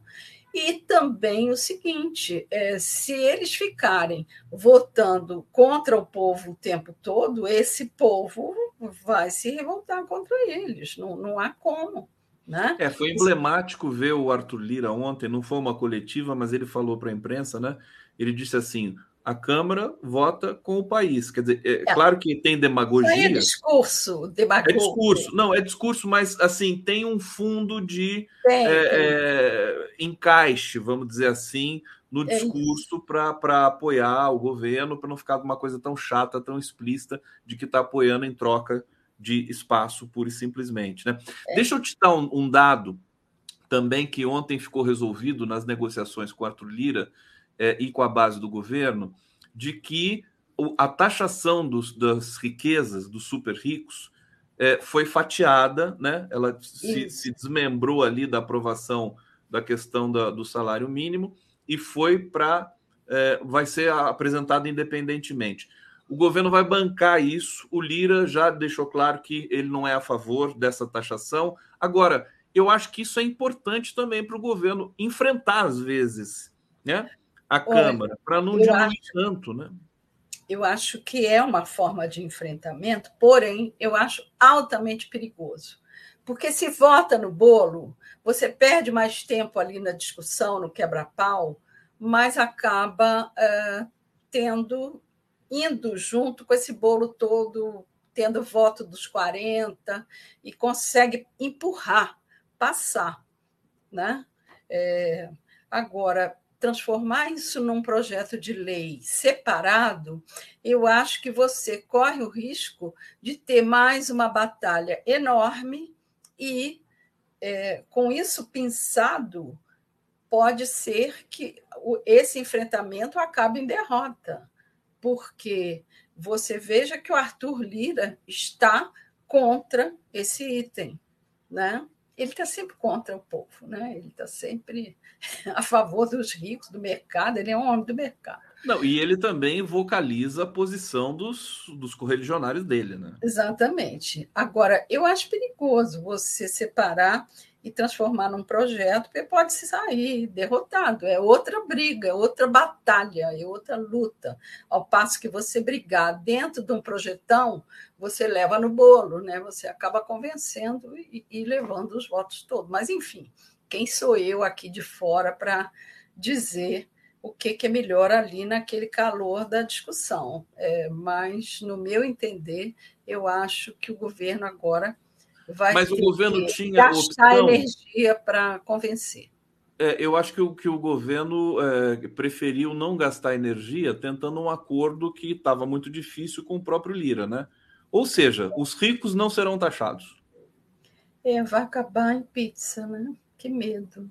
Agora, meu Deus, quando que a gente vai é, entender. Você sabe que nos anos 70 o Pelé disse uma frase infeliz, né? O povo não sabe votar. Uma? É, várias, né? mas uma, uma que ficou para a história: o povo não sabe votar. Evidente que o povo sabe votar, tanto assim que nós temos o Lula aí na presidência. Mas nesse particular do Congresso, eu acho que as pessoas não é que não sabem votar, elas não atinaram, não fizeram o link que se você vota o presidente no presidente Lula e numa Bia Kiss, você está colocando a polarização dentro do Congresso e você está dando um voto para a sua própria derrota, porque você está tirando a base do governo. O dia que as pessoas entenderem que votar no Lula e votar no Rogério Correia é, é fazer a, o projeto eleito vitorioso. Não tem como você colocar em dissonância. Bom, mas aí é uma discussão enorme, porque tem todas os a grana dos empresários que elegem um lote de deputado da sua base, e tem o agro, e tem a bala, e tem os evangélicos, enfim. É, mas quanto mais deputados favoráveis ao governo de turno, melhor e mais, mais tranquilos serão os projetos aprovados, né? Mas, enfim, oh, eu ando cansada. Denise Assis, querida, a gente está chegando aqui no, no, no, nosso final aqui do, da sua participação. Fernando Baia está dizendo: rico não paga imposto em nenhum lugar. Eu estou temendo. Esse, é. é, né? Acho que havemos de, conver, de, de, de concordar, mas no Brasil a coisa é muito escandalosa, né? Porque me é. parece que a, a, a taxação de dividendos no, nos Estados Unidos e tudo mais, né? na uhum. Europa. É, acho que é o Brasil que é uma, uma linha fora da. É, na França eu acho que está beirando os 40% da, da. Pois é, pois é. né? Então aqui é dramático. Denise, querida, agradecer. Deixa eu colocar o Folena aqui, que, que hoje eu, eu, não vou fazer, fazer as, as transições. O Folena está dando um eco. Está dando um eco aqui no, no, no, no, Folena. Folena, se você puder baixar o volume, acho que você está você tá ouvindo, está muito alto aí. Vamos ver, Vamos se... ver se. É, tá dando, é, tá eco. dando eco. Ó, você está ouvindo, você tá ouvindo? Tô. Tô. Oi, tudo bem? Como tá, Denise? Satisfação, Denise, te ouvir, te Bom, ver. Reencontrar. Te acompanhar no Twitter. Ah, Onde acompanha, eu acompanho a Denise no Twitter e é show. show. Eu me informo da agenda do Lula pela Denise, um montão de coisa que ela esclarece a gente, sempre uma jornalista ligadíssima e muito bem formada. Muito bem formada mesmo. Eu acompanho todas as suas opiniões jurídicas, que são altamente esclarecedoras, principalmente nesse momento, né, Folena, em que tudo, o juridiquês está aflorando, tá, todo mundo é, é o Solnick outro dia disse isso. Antes nós éramos técnicos de futebol, agora cada um é um jurista, né, em potencial, porque todos acompanham a cada passo o desdobramento. Cada vez mais intenso isso aí. Madeliz, olha, para mim é uma satisfação, tá? Tá podendo falar com você aqui. Onde é proporcionou isso aí. Muito obrigado. Denise, Denise querida. querida Boa semana. semana. Beijo, Folena, e beijo à nossa comunidade. Tchau. Tchau, querida. Vamos lá. Vamos seguir aqui com Folena no nosso Giro das Onze. Folena, tem alguma coisa diferente hoje na sua conexão que está dando eco aqui? Eu não sei o que é. Por acaso você tem fone de ouvido aí? Não. É, deixa, deixa eu abrir seu, seu áudio. O, não, é o ar-condicionado. É o ar-condicionado. Vai melhorar agora, quer ver? Vê se não Será? passou. Será? Com certeza. Nós não, estamos... porque, não porque, porque, o que está acontecendo, é que está dando eco. eco. Na, na, na, minha, fala. minha, fala. Eu falo, eu falo e, ela e ela, repete, repete aí. aí. Não, estou te ouvindo tranquilamente, sem nenhum problema. Nunca aconteceu, Nunca aconteceu isso? isso? Por que será? será? Vamos fazer Vamos um, fazer teste, um teste, então. então. Sai, Sai e entra de novo. Sair, tá bom, Conde. Até já, então. Um minutinho. Vamos lá, vamos, vamos aguardar lá, vamos um pouquinho. O Folena, vamos resolver. Vocês estão ouvindo comigo. Eu não estou maluco, não, né?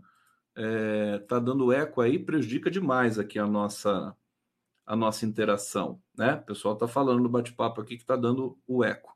Vamos ver se resolve. Eu não sei o que, que é isso, é um bug do aplicativo, é, porque nunca aconteceu isso com Folena, né? É, retorno, né? É exatamente isso.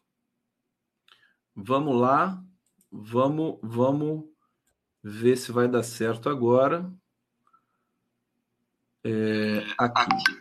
Folhando, já está dando, tá dando eco de novo. Ó, o que dá para a gente fazer, fazer é o seguinte: quando eu falar, você muta o seu é, microfone e é, eu faço vice-versa aqui para não prejudicar o, o, nosso internauta que está acompanhando aqui. Bom, então, para começar, Folena, eu quero trazer aqui a sugestão, inclusive, que você me passou aqui pelo zap, né? Dessa desinformação é, promovida na semana passada pelos militares. Mais uma vez, os militares aqui na nossa pauta, né? Sempre eles. Utilizando jornalistas intelectuais para fazer pressão sobre o Mauro, Mauro Cid e sua defesa e tentar acomodar a, as coisas, né? Fala um pouquinho para a gente sobre esse, esse ponto aí importante que você trouxe. O, Conde, olha, é, na semana passada nós assistimos, né? A partir do momento em que assumiu o novo advogado Mauro Cid, né, o caso diante do que foi, né, tem sido apurado com relação ao comportamento da família dele, particularmente, do pai e da mulher dele, e diante do aprofundamento, né, do envolvimento de diversos agentes militares né, em tudo que aconteceu no 8 de janeiro, né, inclusive a, a informação do Delgatti né, na CPI de que ele esteve no Ministério da Defesa? O que nós constatamos na semana passada foi uma ação. Os militares sabem fazer isso, que, que é a desinformação. Colocaram todo o aparelho de desinformação deles né, em funcionamento. Utilizaram intelectuais, utilizaram jornalistas, né, inclusive fazendo ameaças por meio de porta-vozes civis né, da mídia, né, fazendo ameaças à defesa do, do, Mauro, do Mauro Cid, fazendo ameaças ao Mauro Cid, inclusive dizendo que o regulamento do Exército, que o regulamento do Exército não permitiria, não permitiria é, ele pudesse fazer delação ou confissão, como foi noticiado, saiu na capa da revista Veja, né? Então, é, foi uma situação, Conde, é, muito desagradável. Mas, na verdade, a meu juízo, o que está por trás disso, né, toda essa ação de desinformação, é porque, de fato, os militares estão muito fragilizados. Não há notícia, não há registro na história republicana brasileira dos militares estarem tão fragilizados como estão agora porque estão, está vindo a, a público, a conhecimento de todos, né, diversas ações promovidas por eles, não só com relação aos atos golpistas, né, o patrocínio direto, o envolvimento direto com o ex-presidente da República, que era um quanto mais, um quanto mais violador da democracia e do Estado Democrático de Direito. Então, os militares estão nisso e não tem como fugir.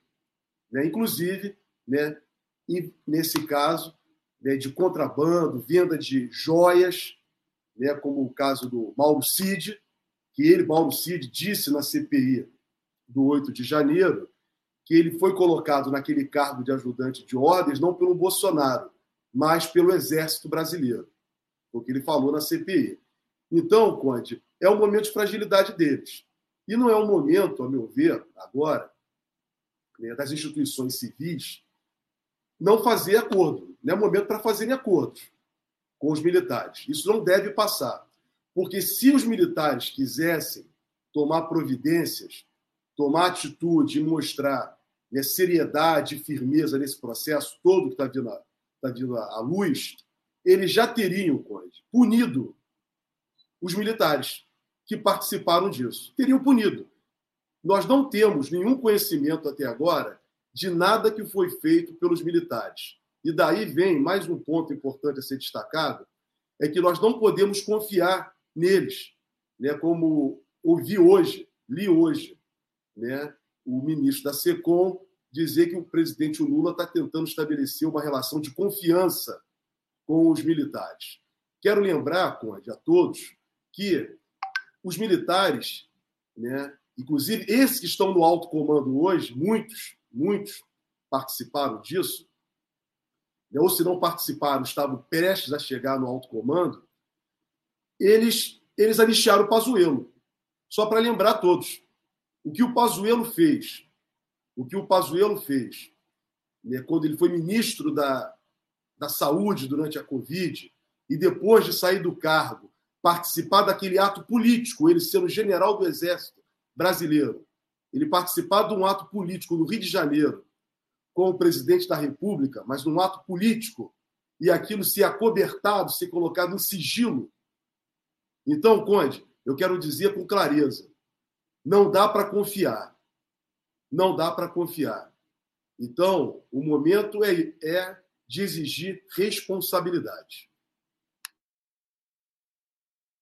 Aí, meu querido Jorge Folena, deixa eu estou trocando aqui a legenda é, para trazer mais informações aqui também no rodapé da nossa transmissão para o nosso público.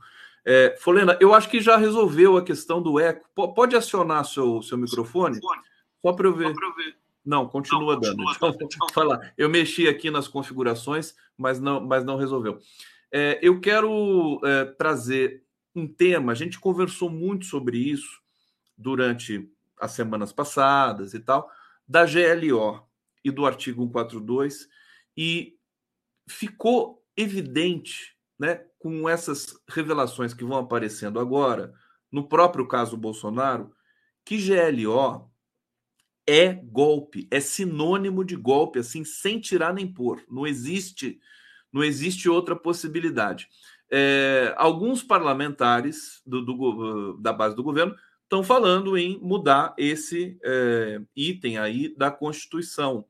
É, nós falamos, não sei se foi você que falou, que toda a Constituição brasileira tem um item que deixa os militares nessa posição de poder moderador e tudo mais. É, Você concorda com isso? Quer dizer, não há não mais, mais para o próprio, próprio Lula, Lula, quer dizer, não há mais não há mistério, mais sobre, isso? sobre isso? GLO, GLO é, bom. É bom. O, o Conde, exatamente. Eu, eu falei isso, né, tem escrito, tem estudado, tem feito pesquisas exatamente sobre esse tema da garantia da lei da ordem. Todas as constituições brasileiras republicanas copiaram um dispositivo de uma constituição do Império, do Império Brasileiro colocado pelo imperador Pedro I, né, numa reação, na verdade, aos movimentos liberais, né, a partir do Congresso de Viena. Então, Pedro I colocou isso na Constituição brasileira. Essa garantia da lei da ordem é um instrumento monárquico. Inclusive, só para é um ponto importante destacar, os alemães, em agora em 2019, discutindo os 100 anos da Constituição de Weimar, eles manifestaram, juristas e cientistas políticos alemães, manifestaram que um dos grandes erros da Constituição de Weimar, em que instituiu a República na Alemanha, foi exatamente inserir na Constituição republicana a garantia da lei da ordem. Isso abriu espaço exatamente para que o nazismo, um dos motivos que, segundo os intelectuais alemães, agora em 2019, constataram que foi um dos motivos que facilitou, né, facilitou a ascensão do nazismo na Alemanha. Então, Conte, o que eu quero dizer, esse tema é um tema fundamental no Brasil. Fundamental, porque é isso que tem possibilitado que os militares, na história republicana e, a partir da fundação da República, eles assumirem essa função de poder moderador. Eles se acharem que são o poder moderador. Então, é por meio da garantia da lei da ordem em que eles têm, exatamente durante todo o período republicano, em diversas quedas de governo, os militares sempre tiveram envolvidos. Sempre tiveram envolvidos. Podemos colocar na Revolução mesmo, na Revolução de 1930, podemos falar em 35, 37, 46, podemos falar em 54, 53, 54. Então, podemos falar na, na, no golpe de 64, isso é inegável, porque a participação deles direta né, foi, foi direta. E podemos falar também, Conde, exatamente nos dois últimos golpes que ocorreram no Brasil que foi o golpe contra a presidenta Dilma Rousseff, no qual tem aquela frase célebre do senador de Roraima, em que ele disse que era com o Supremo e tudo, mas com os militares também. Os militares envolvidos diretamente nessa trama, no caso, o, o que veio, a, que era o comandante, né, que veio a ser ministro depois do Temer, né, e o, o próprio comandante do Exército. E o golpe de 2018, né, que o golpe, inclusive, com o Twitter, com o Twitter do comandante do Exército, que levou à prisão, à manutenção da prisão do presidente Lula e a sua não participação no processo eleitoral. Ou seja, os militares estão sempre envolvidos em todas as tramas. E dentro dessa trama, que culminou com tudo de mal, é o governo de Bolsonaro. Eles permitiram que Bolsonaro fizesse política nos quartéis. Quartel não é lugar para política. Política se faz na rua. Quartel é lugar para outra coisa. É quando muito é para preparar as tropas das Forças Armadas para garantir a defesa do país. Não atacar o povo brasileiro. Quartel não é lugar para fazer política. Então, eles possibilitaram a política nos quartéis, que facilitou o Bolsonaro. Eles, eles permitiram que essa politização dos quartéis levasse o que nós verificamos durante todo o governo de Bolsonaro, que foi o governo dos militares. Isso tem que ser dito com toda clareza. Tem gente que gosta de militares, eu tenho que respeitar também. Mas o governo de Bolsonaro foi o governo dos militares, que não foi um governo, o governo de Bolsonaro não foi um governo democrático. O Bolsonaro, a todo momento, atentou contra as instituições republicanas. A todo momento ele fazia ameaças. Além disso, fez um governo que foi um governo do que eu chamo, Conde, do desvio de finalidade. Em razão do meu ofício, você sabe, eu tenho que estar sempre estudando, lendo a jurisprudência do Supremo Tribunal Federal. O que eu mais leio das, da jurisprudência do Supremo Tribunal Federal com relação ao governo de Bolsonaro é exatamente o desvio de finalidade. É utilizar o governo, a estrutura do Estado brasileiro, para fins diversos do que deveria ser. Isso ele fez no Ministério, nas ações do Ministério do Meio Ambiente, Ele fez isso no Ministério da Saúde durante a pandemia. Ele politizou uma situação de estado de calamidade pública de saúde, um estado sanitário. Ele politizou. Colocou lá, os militares se permitiram fazer parte desse ministério, ministério da, me refiro ao Ministério da Saúde, Ministério da Saúde, sem contar diversos outros ministérios, e verificamos o que aconteceu no final do governo de Bolsonaro, em que o Ministério da Defesa, a todo tempo, foi utilizado por meio de militares para atacar a democracia, atacar a justiça eleitoral e colocar em dúvida todo o sistema eleitoral brasileiro. Está aí agora, né? Essa CPI, CPMI, do 8 de janeiro, Conde, tem aprofundado e deixado isso cada vez mais evidente. Nós já sabíamos disso. Mas agora nós estamos tendo a comprovação, testemunhas, documentos. Então, os militares estão diretamente envolvidos. E o que é grave, Conde? Participando né, de contrabando, essa polícia é coisa para a polícia, ela que vai identificar.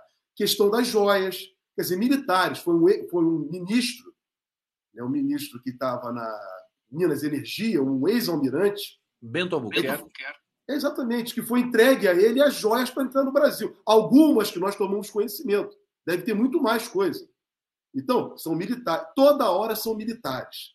E aí, culminando exatamente com aquela mobilização indevida nas portas dos quartéis. Quartel é área de segurança. Aquilo que aconteceu não era. Eles não poderiam permitir que aquilo acontecesse. Ou seja, as Forças Armadas Brasileiras foram tomadas pela politização. Pela politização. E a pior, o pior tipo de politização.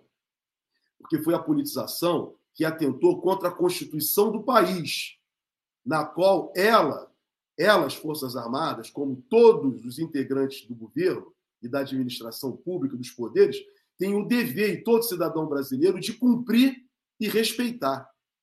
Então, eles, militares, fizeram né, deram margem para violentar né, a Constituição brasileira. Então, e... Conde, aí vem a tua questão que você coloca da garantia da lei da ordem, só para concluir, para dizer. Então, essa discussão é uma discussão que nós temos aprofundado. O deputado Carlos Aratini já apresentou uma proposta de emenda à Constituição, exatamente entre um dos pontos fundamentais é acabar com a garantia da lei da ordem.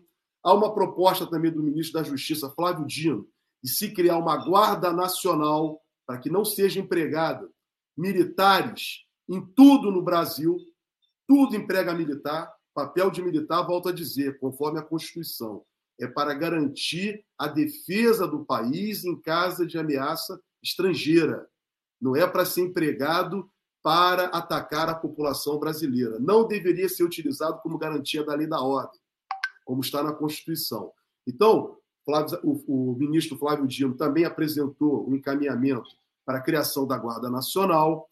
Infelizmente, infelizmente, o ministro da Defesa, o atual ministro da Defesa, ele se contrapôs à proposta tanto do Flávio Dino como e particularmente do Carlos Aratini. Ele defendeu a garantia da ordem. A única coisa que ele propõe, né, no encaminhamento que ele tem apresentado para o governo, infelizmente, é no sentido de que os militares não participem da administração pública, evitar o que aconteceu no governo de Bolsonaro. Mas não é isso. A tutela militar no Brasil passa pela garantia da lei da ordem. Foi isso, foi isso que foi definido exatamente com o encaminhamento apresentado pelo general Leone das Pires durante o processo constituinte de 87 e 88. Eles prevaleceram a garantia da lei da ordem. E aí foi criado um arranjo pelo doutor Ulisses Guimarães, o que me foi dito por diversos constituintes, diversos constituintes, inclusive o relator da Constituição, que o, a saída encontrada para diferenciar das outras constituições é que não apenas o Poder Executivo poderia é, convocar garantia da lei da ordem, mas também o poder legislativo e o poder judiciário. Essa é a única diferença em relação às demais constituições brasileiras republicanas. Então, Conde, a hora é agora. A hora de fazer o enfrentamento com a tutela, enfrentamento, essa é a expressão, tá? porque é uma questão política. Os militares têm feito essa, essa ação deles durante todo o período republicano, é uma, foi feita uma ação política. Então, diante de uma ação política, uma oposição tem que ser feito um enfrentamento político. Então, vai caber à sociedade civil, todos nós, fazemos isso. E agora é o momento, porque, volto a dizer, é o momento na história republicana em que os militares estão mais fragilizados, com militares presos e respondendo a processos criminais. Tá aí Jorge Folena aqui no Giro das Onze. É... O momento é agora, não só por todas as razões que você elencou aqui, meu querido Folena, mas também porque o, o governo está aprovando as coisas. Para mudar a emenda constitucional precisa de 309 votos, se eu não me engano, 308 é, e está aprovando. Né? Uh, ontem a, o arcabouço fiscal passou com muito mais votos do que isso. Quer dizer, tem uma articulação que faz com que, de fato, seja o momento de mexer nessas questões aí tão arraigadas e atrasadas da sociedade brasileira. A Júnia Lage, de Co-Guerra, está dizendo aqui: Denise, querida, você acabou de dizer o meu voto, Lula e Rogério, Rogério Corrêa, deputado por Minas Gerais. Tereza Cristina Rodrigues Ribeiro, Glo GLO nas Forças Armadas. É fazer, a gente podia fazer uma garantia de lei e ordem dentro das Forças Armadas, civil, né? Nas Forças Armadas. Margarete Dilce, o eco ocorre quando o convidado está com o segundo aparelho ligado na mesma live, celulares, notebook, TV. Será que tem isso? A gente tentou de tudo aqui, não tem? Então é algum bug mesmo do, do aplicativo hoje. Eu fiz tudo que eu podia fazer aqui para evitar, mas agora a gente está mutando os microfones então não tem problema. Jorge Folena, meu querido, olha, ontem a, a notícia de que Dilma Rousseff tinha sido inocentada pelo Tribunal Regional Federal da Primeira Região de Brasília, ela foi absolutamente apagada das mídias convencionais brasileiras. E é quase que uma confissão dessas mídias, né, Globo, Folha, Estadão, de que eles participaram do golpe. Não foram capazes de dar essa notícia. Eu queria que você comentasse isso, porque eu acho que a gente precisa é, é, falar sobre isso no Brasil, porque foi uma coisa muito violenta contra a democracia brasileira. Folena, por favor, passando, para você mais uma vez. O, o Conde, da semana passada nós falamos exatamente sobre isso, sobre o papel da mídia. É, essa mídia corporativa, aí vem mais uma por isso que o teu programa é muito importante. É mais uma oportunidade para nós estarmos refletindo com a sociedade e com o governo também.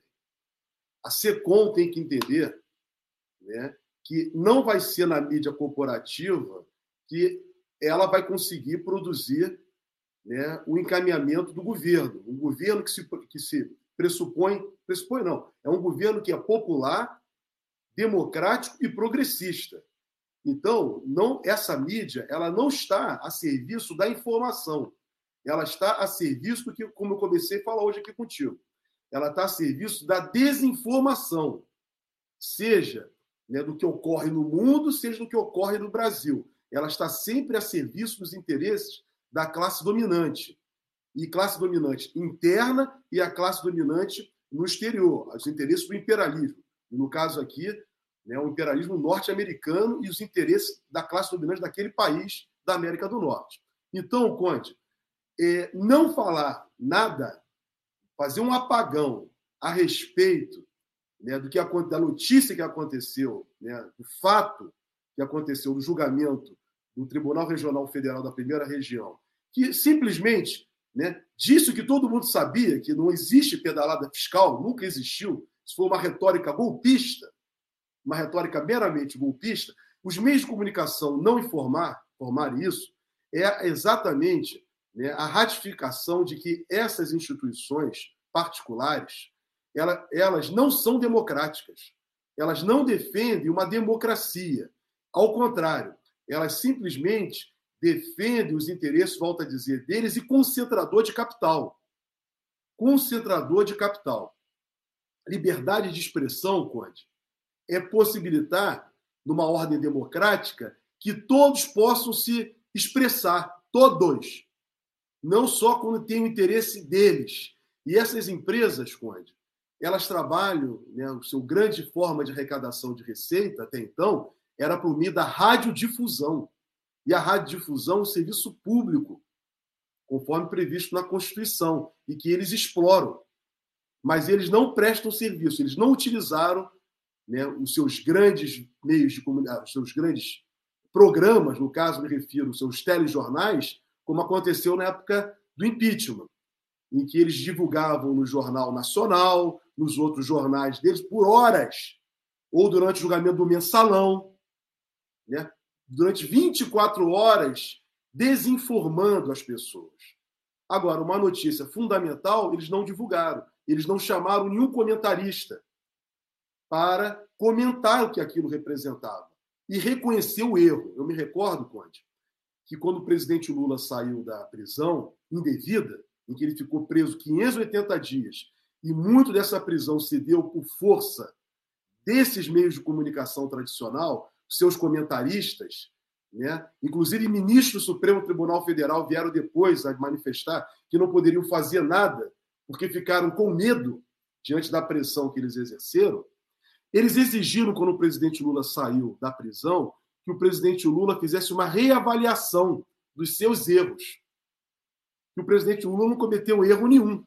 Então, Conde, agora era a oportunidade para eles fazerem a avaliação dos erros que eles cometeram em 2018 e 2016, ao possibilitar um golpe que rasgou a Constituição brasileira, rasgou a Constituição brasileira.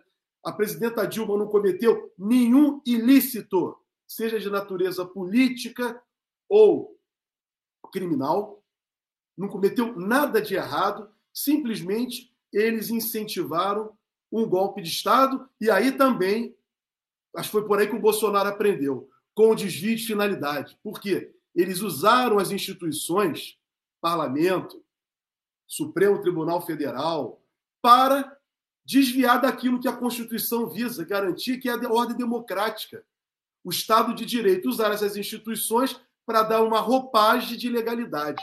Mas aquilo não foi legal. Está aí cada dia que passa vinha a confirmação disso. Então, aquele golpe contra a presidenta Dilma, que foi um golpe contra a democracia, contra a Constituição, e volto também a dizer, foi um golpe contra todas as mulheres brasileiras. E possibilitou que mais adiante viessem dois governos, um governo fantoche, sem voto, por dois anos, que foi do Michel Temer, que introduziu a ponte para o futuro, que introduziu a draconiana né, draconiano limite de gastos, tirando dinheiro da população, dos investimentos no Estado que tem que fazer para atender aquilo que é fundamental: educação, saúde, ciência e tecnologia, levar qualidade de vida para as pessoas e proteger o povo brasileiro.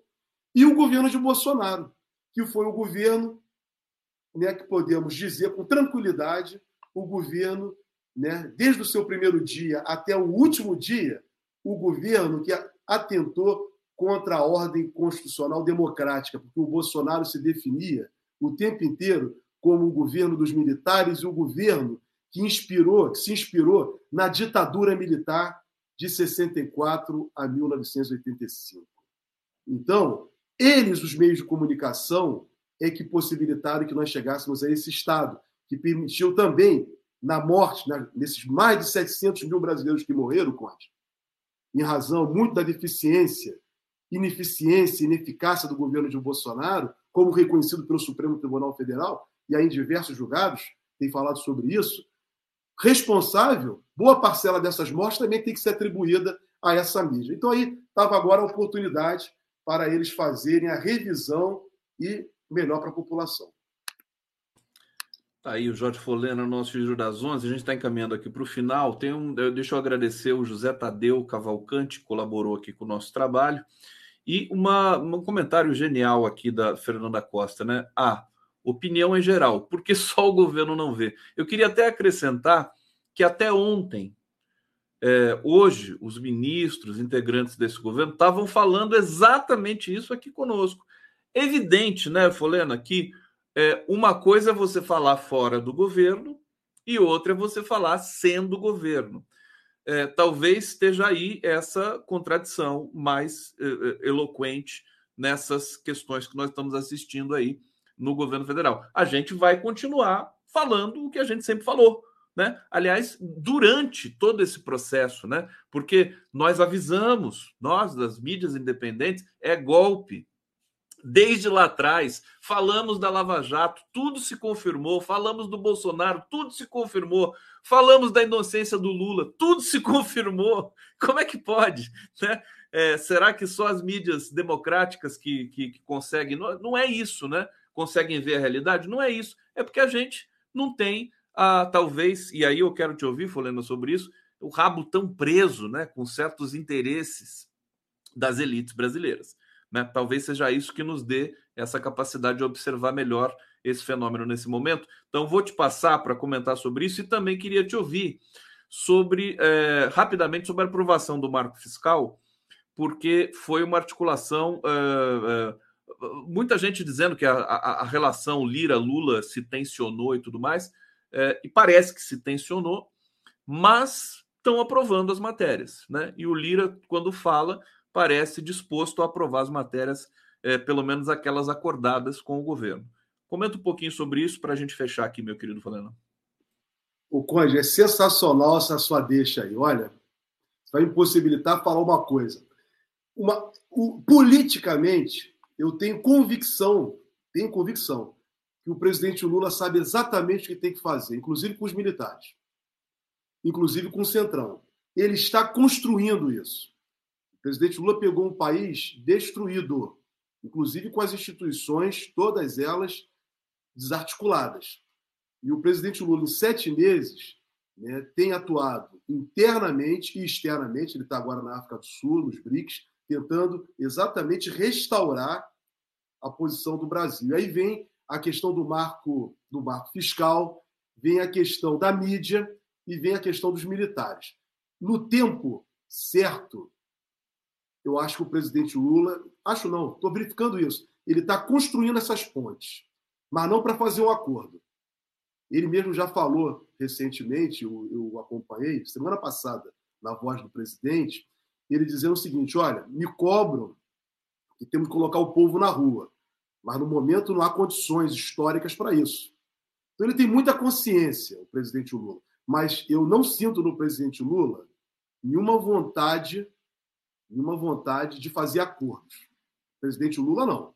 Pode ter aí um porta-voz ou outro indevido do governo, né, que pode estar tá manifestando coisas que não passam por ele, ou então até passaram por ele, mas está sendo utilizado para outro, outro objetivo.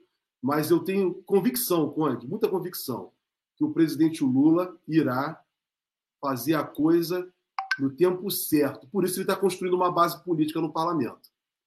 Eu não sei se essa base ainda é uma base né, fiel, fiel ao presidente, mas é uma base que se constrói na medida do possível. Boa grande parte desses parlamentares que foram eleitos em 2018 e agora em 2022, cada vez mais tem ligação com os interesses do capital financeiro, com diversos outros interesses particulares que não são do povo brasileiro. É só ver a fala do relator, né, o cajado né, do projeto, agora na Câmara, do marco fiscal. Ele não, é, ele não tem uma fala de compromisso com o povo brasileiro. Ele tem uma fala de compromisso com o capital. Com o capital. Se ele fosse um deputado comprometido com os interesses do, do país, ele teria uma outra exposição. Só pegar as diversas manifestações dele né, nos últimos dias. E assim tem sido né, a composição no parlamento. Mas na política, né, as coisas se constroem. Vamos construindo. O aumento da popularidade do presidente Lula, que nós comentamos semana passada, do governo do presidente Lula, já de 60% do presidente, vai fazer com que quem possa estar fazendo oposição, quem possa não ter sido eleito né, como presidente, venha caminhar com o presidente. É assim que a gente constrói numa democracia, é isso que o presidente Lula tem demonstrado. E ele tem muito conhecimento e muita sabedoria política para isso. Então, a aprovação do marco fiscal ontem foi uma, mais uma vitória do governo. O governo conseguiu aprovar na Câmara, na medida do possível, a reforma dos tributos indiretos, dos tributos indiretos, ainda não é reforma tributária que nós queremos, que é exatamente cobrar os ricos, como você falou, mas já é uma forma de tentar criar uma ordenação, né? uma ordenação no sistema tributário brasileiro que tem sido reclamado pelo setor econômico, né? que reclama, que diz que isso é um custo para a produção. Então, o presidente está mostrando que é possível, porque Fernando Henrique Cardoso não conseguiu aprovar, é a mesma proposta, basicamente, de reforma tributária. Lula não conseguiu no seu primeiro segundo governo, Dilma não conseguiu, Temer não conseguiu e Bolsonaro não conseguiu. E agora o Lula já aprovou na Câmara a reforma tributária que está no Senado. E lá no Senado vai continuar a discussão política, é assim que se faz o debate.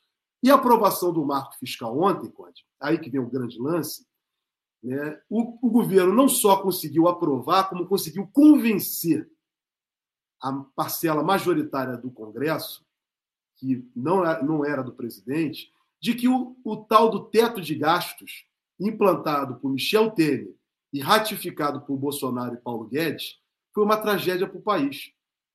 Você veja, educação pública das crianças. Eles tiraram o dinheiro das crianças. E o presidente Lula conseguiu aprovar, deixou o Fundeb fora de qualquer limite de gastos. O Fundeb está fora do limite de gasto. Mesmo, com, esse congresso. congresso. Mesmo com esse Congresso. Lucas, ele conseguiu provar para os parlamentares que isso foi um abuso que foi praticado. Só quem ganhou e ganha com teto de gastos, Conde, vamos deixar claro isso, é o capital financeiro. Quando eles falam em fazer reserva de dinheiro, não gastar, é exatamente para sobrar mais do orçamento que é arrecadado de você, de mim, de quem está nos ouvindo, dos nossos tributos que nós pagamos, para o tal do pagamento dos juros da dívida da dívida pública. Então só quem ganha são os ricos. E o presidente do Banco Central aumenta os juros e eles ganham mais dinheiro ainda.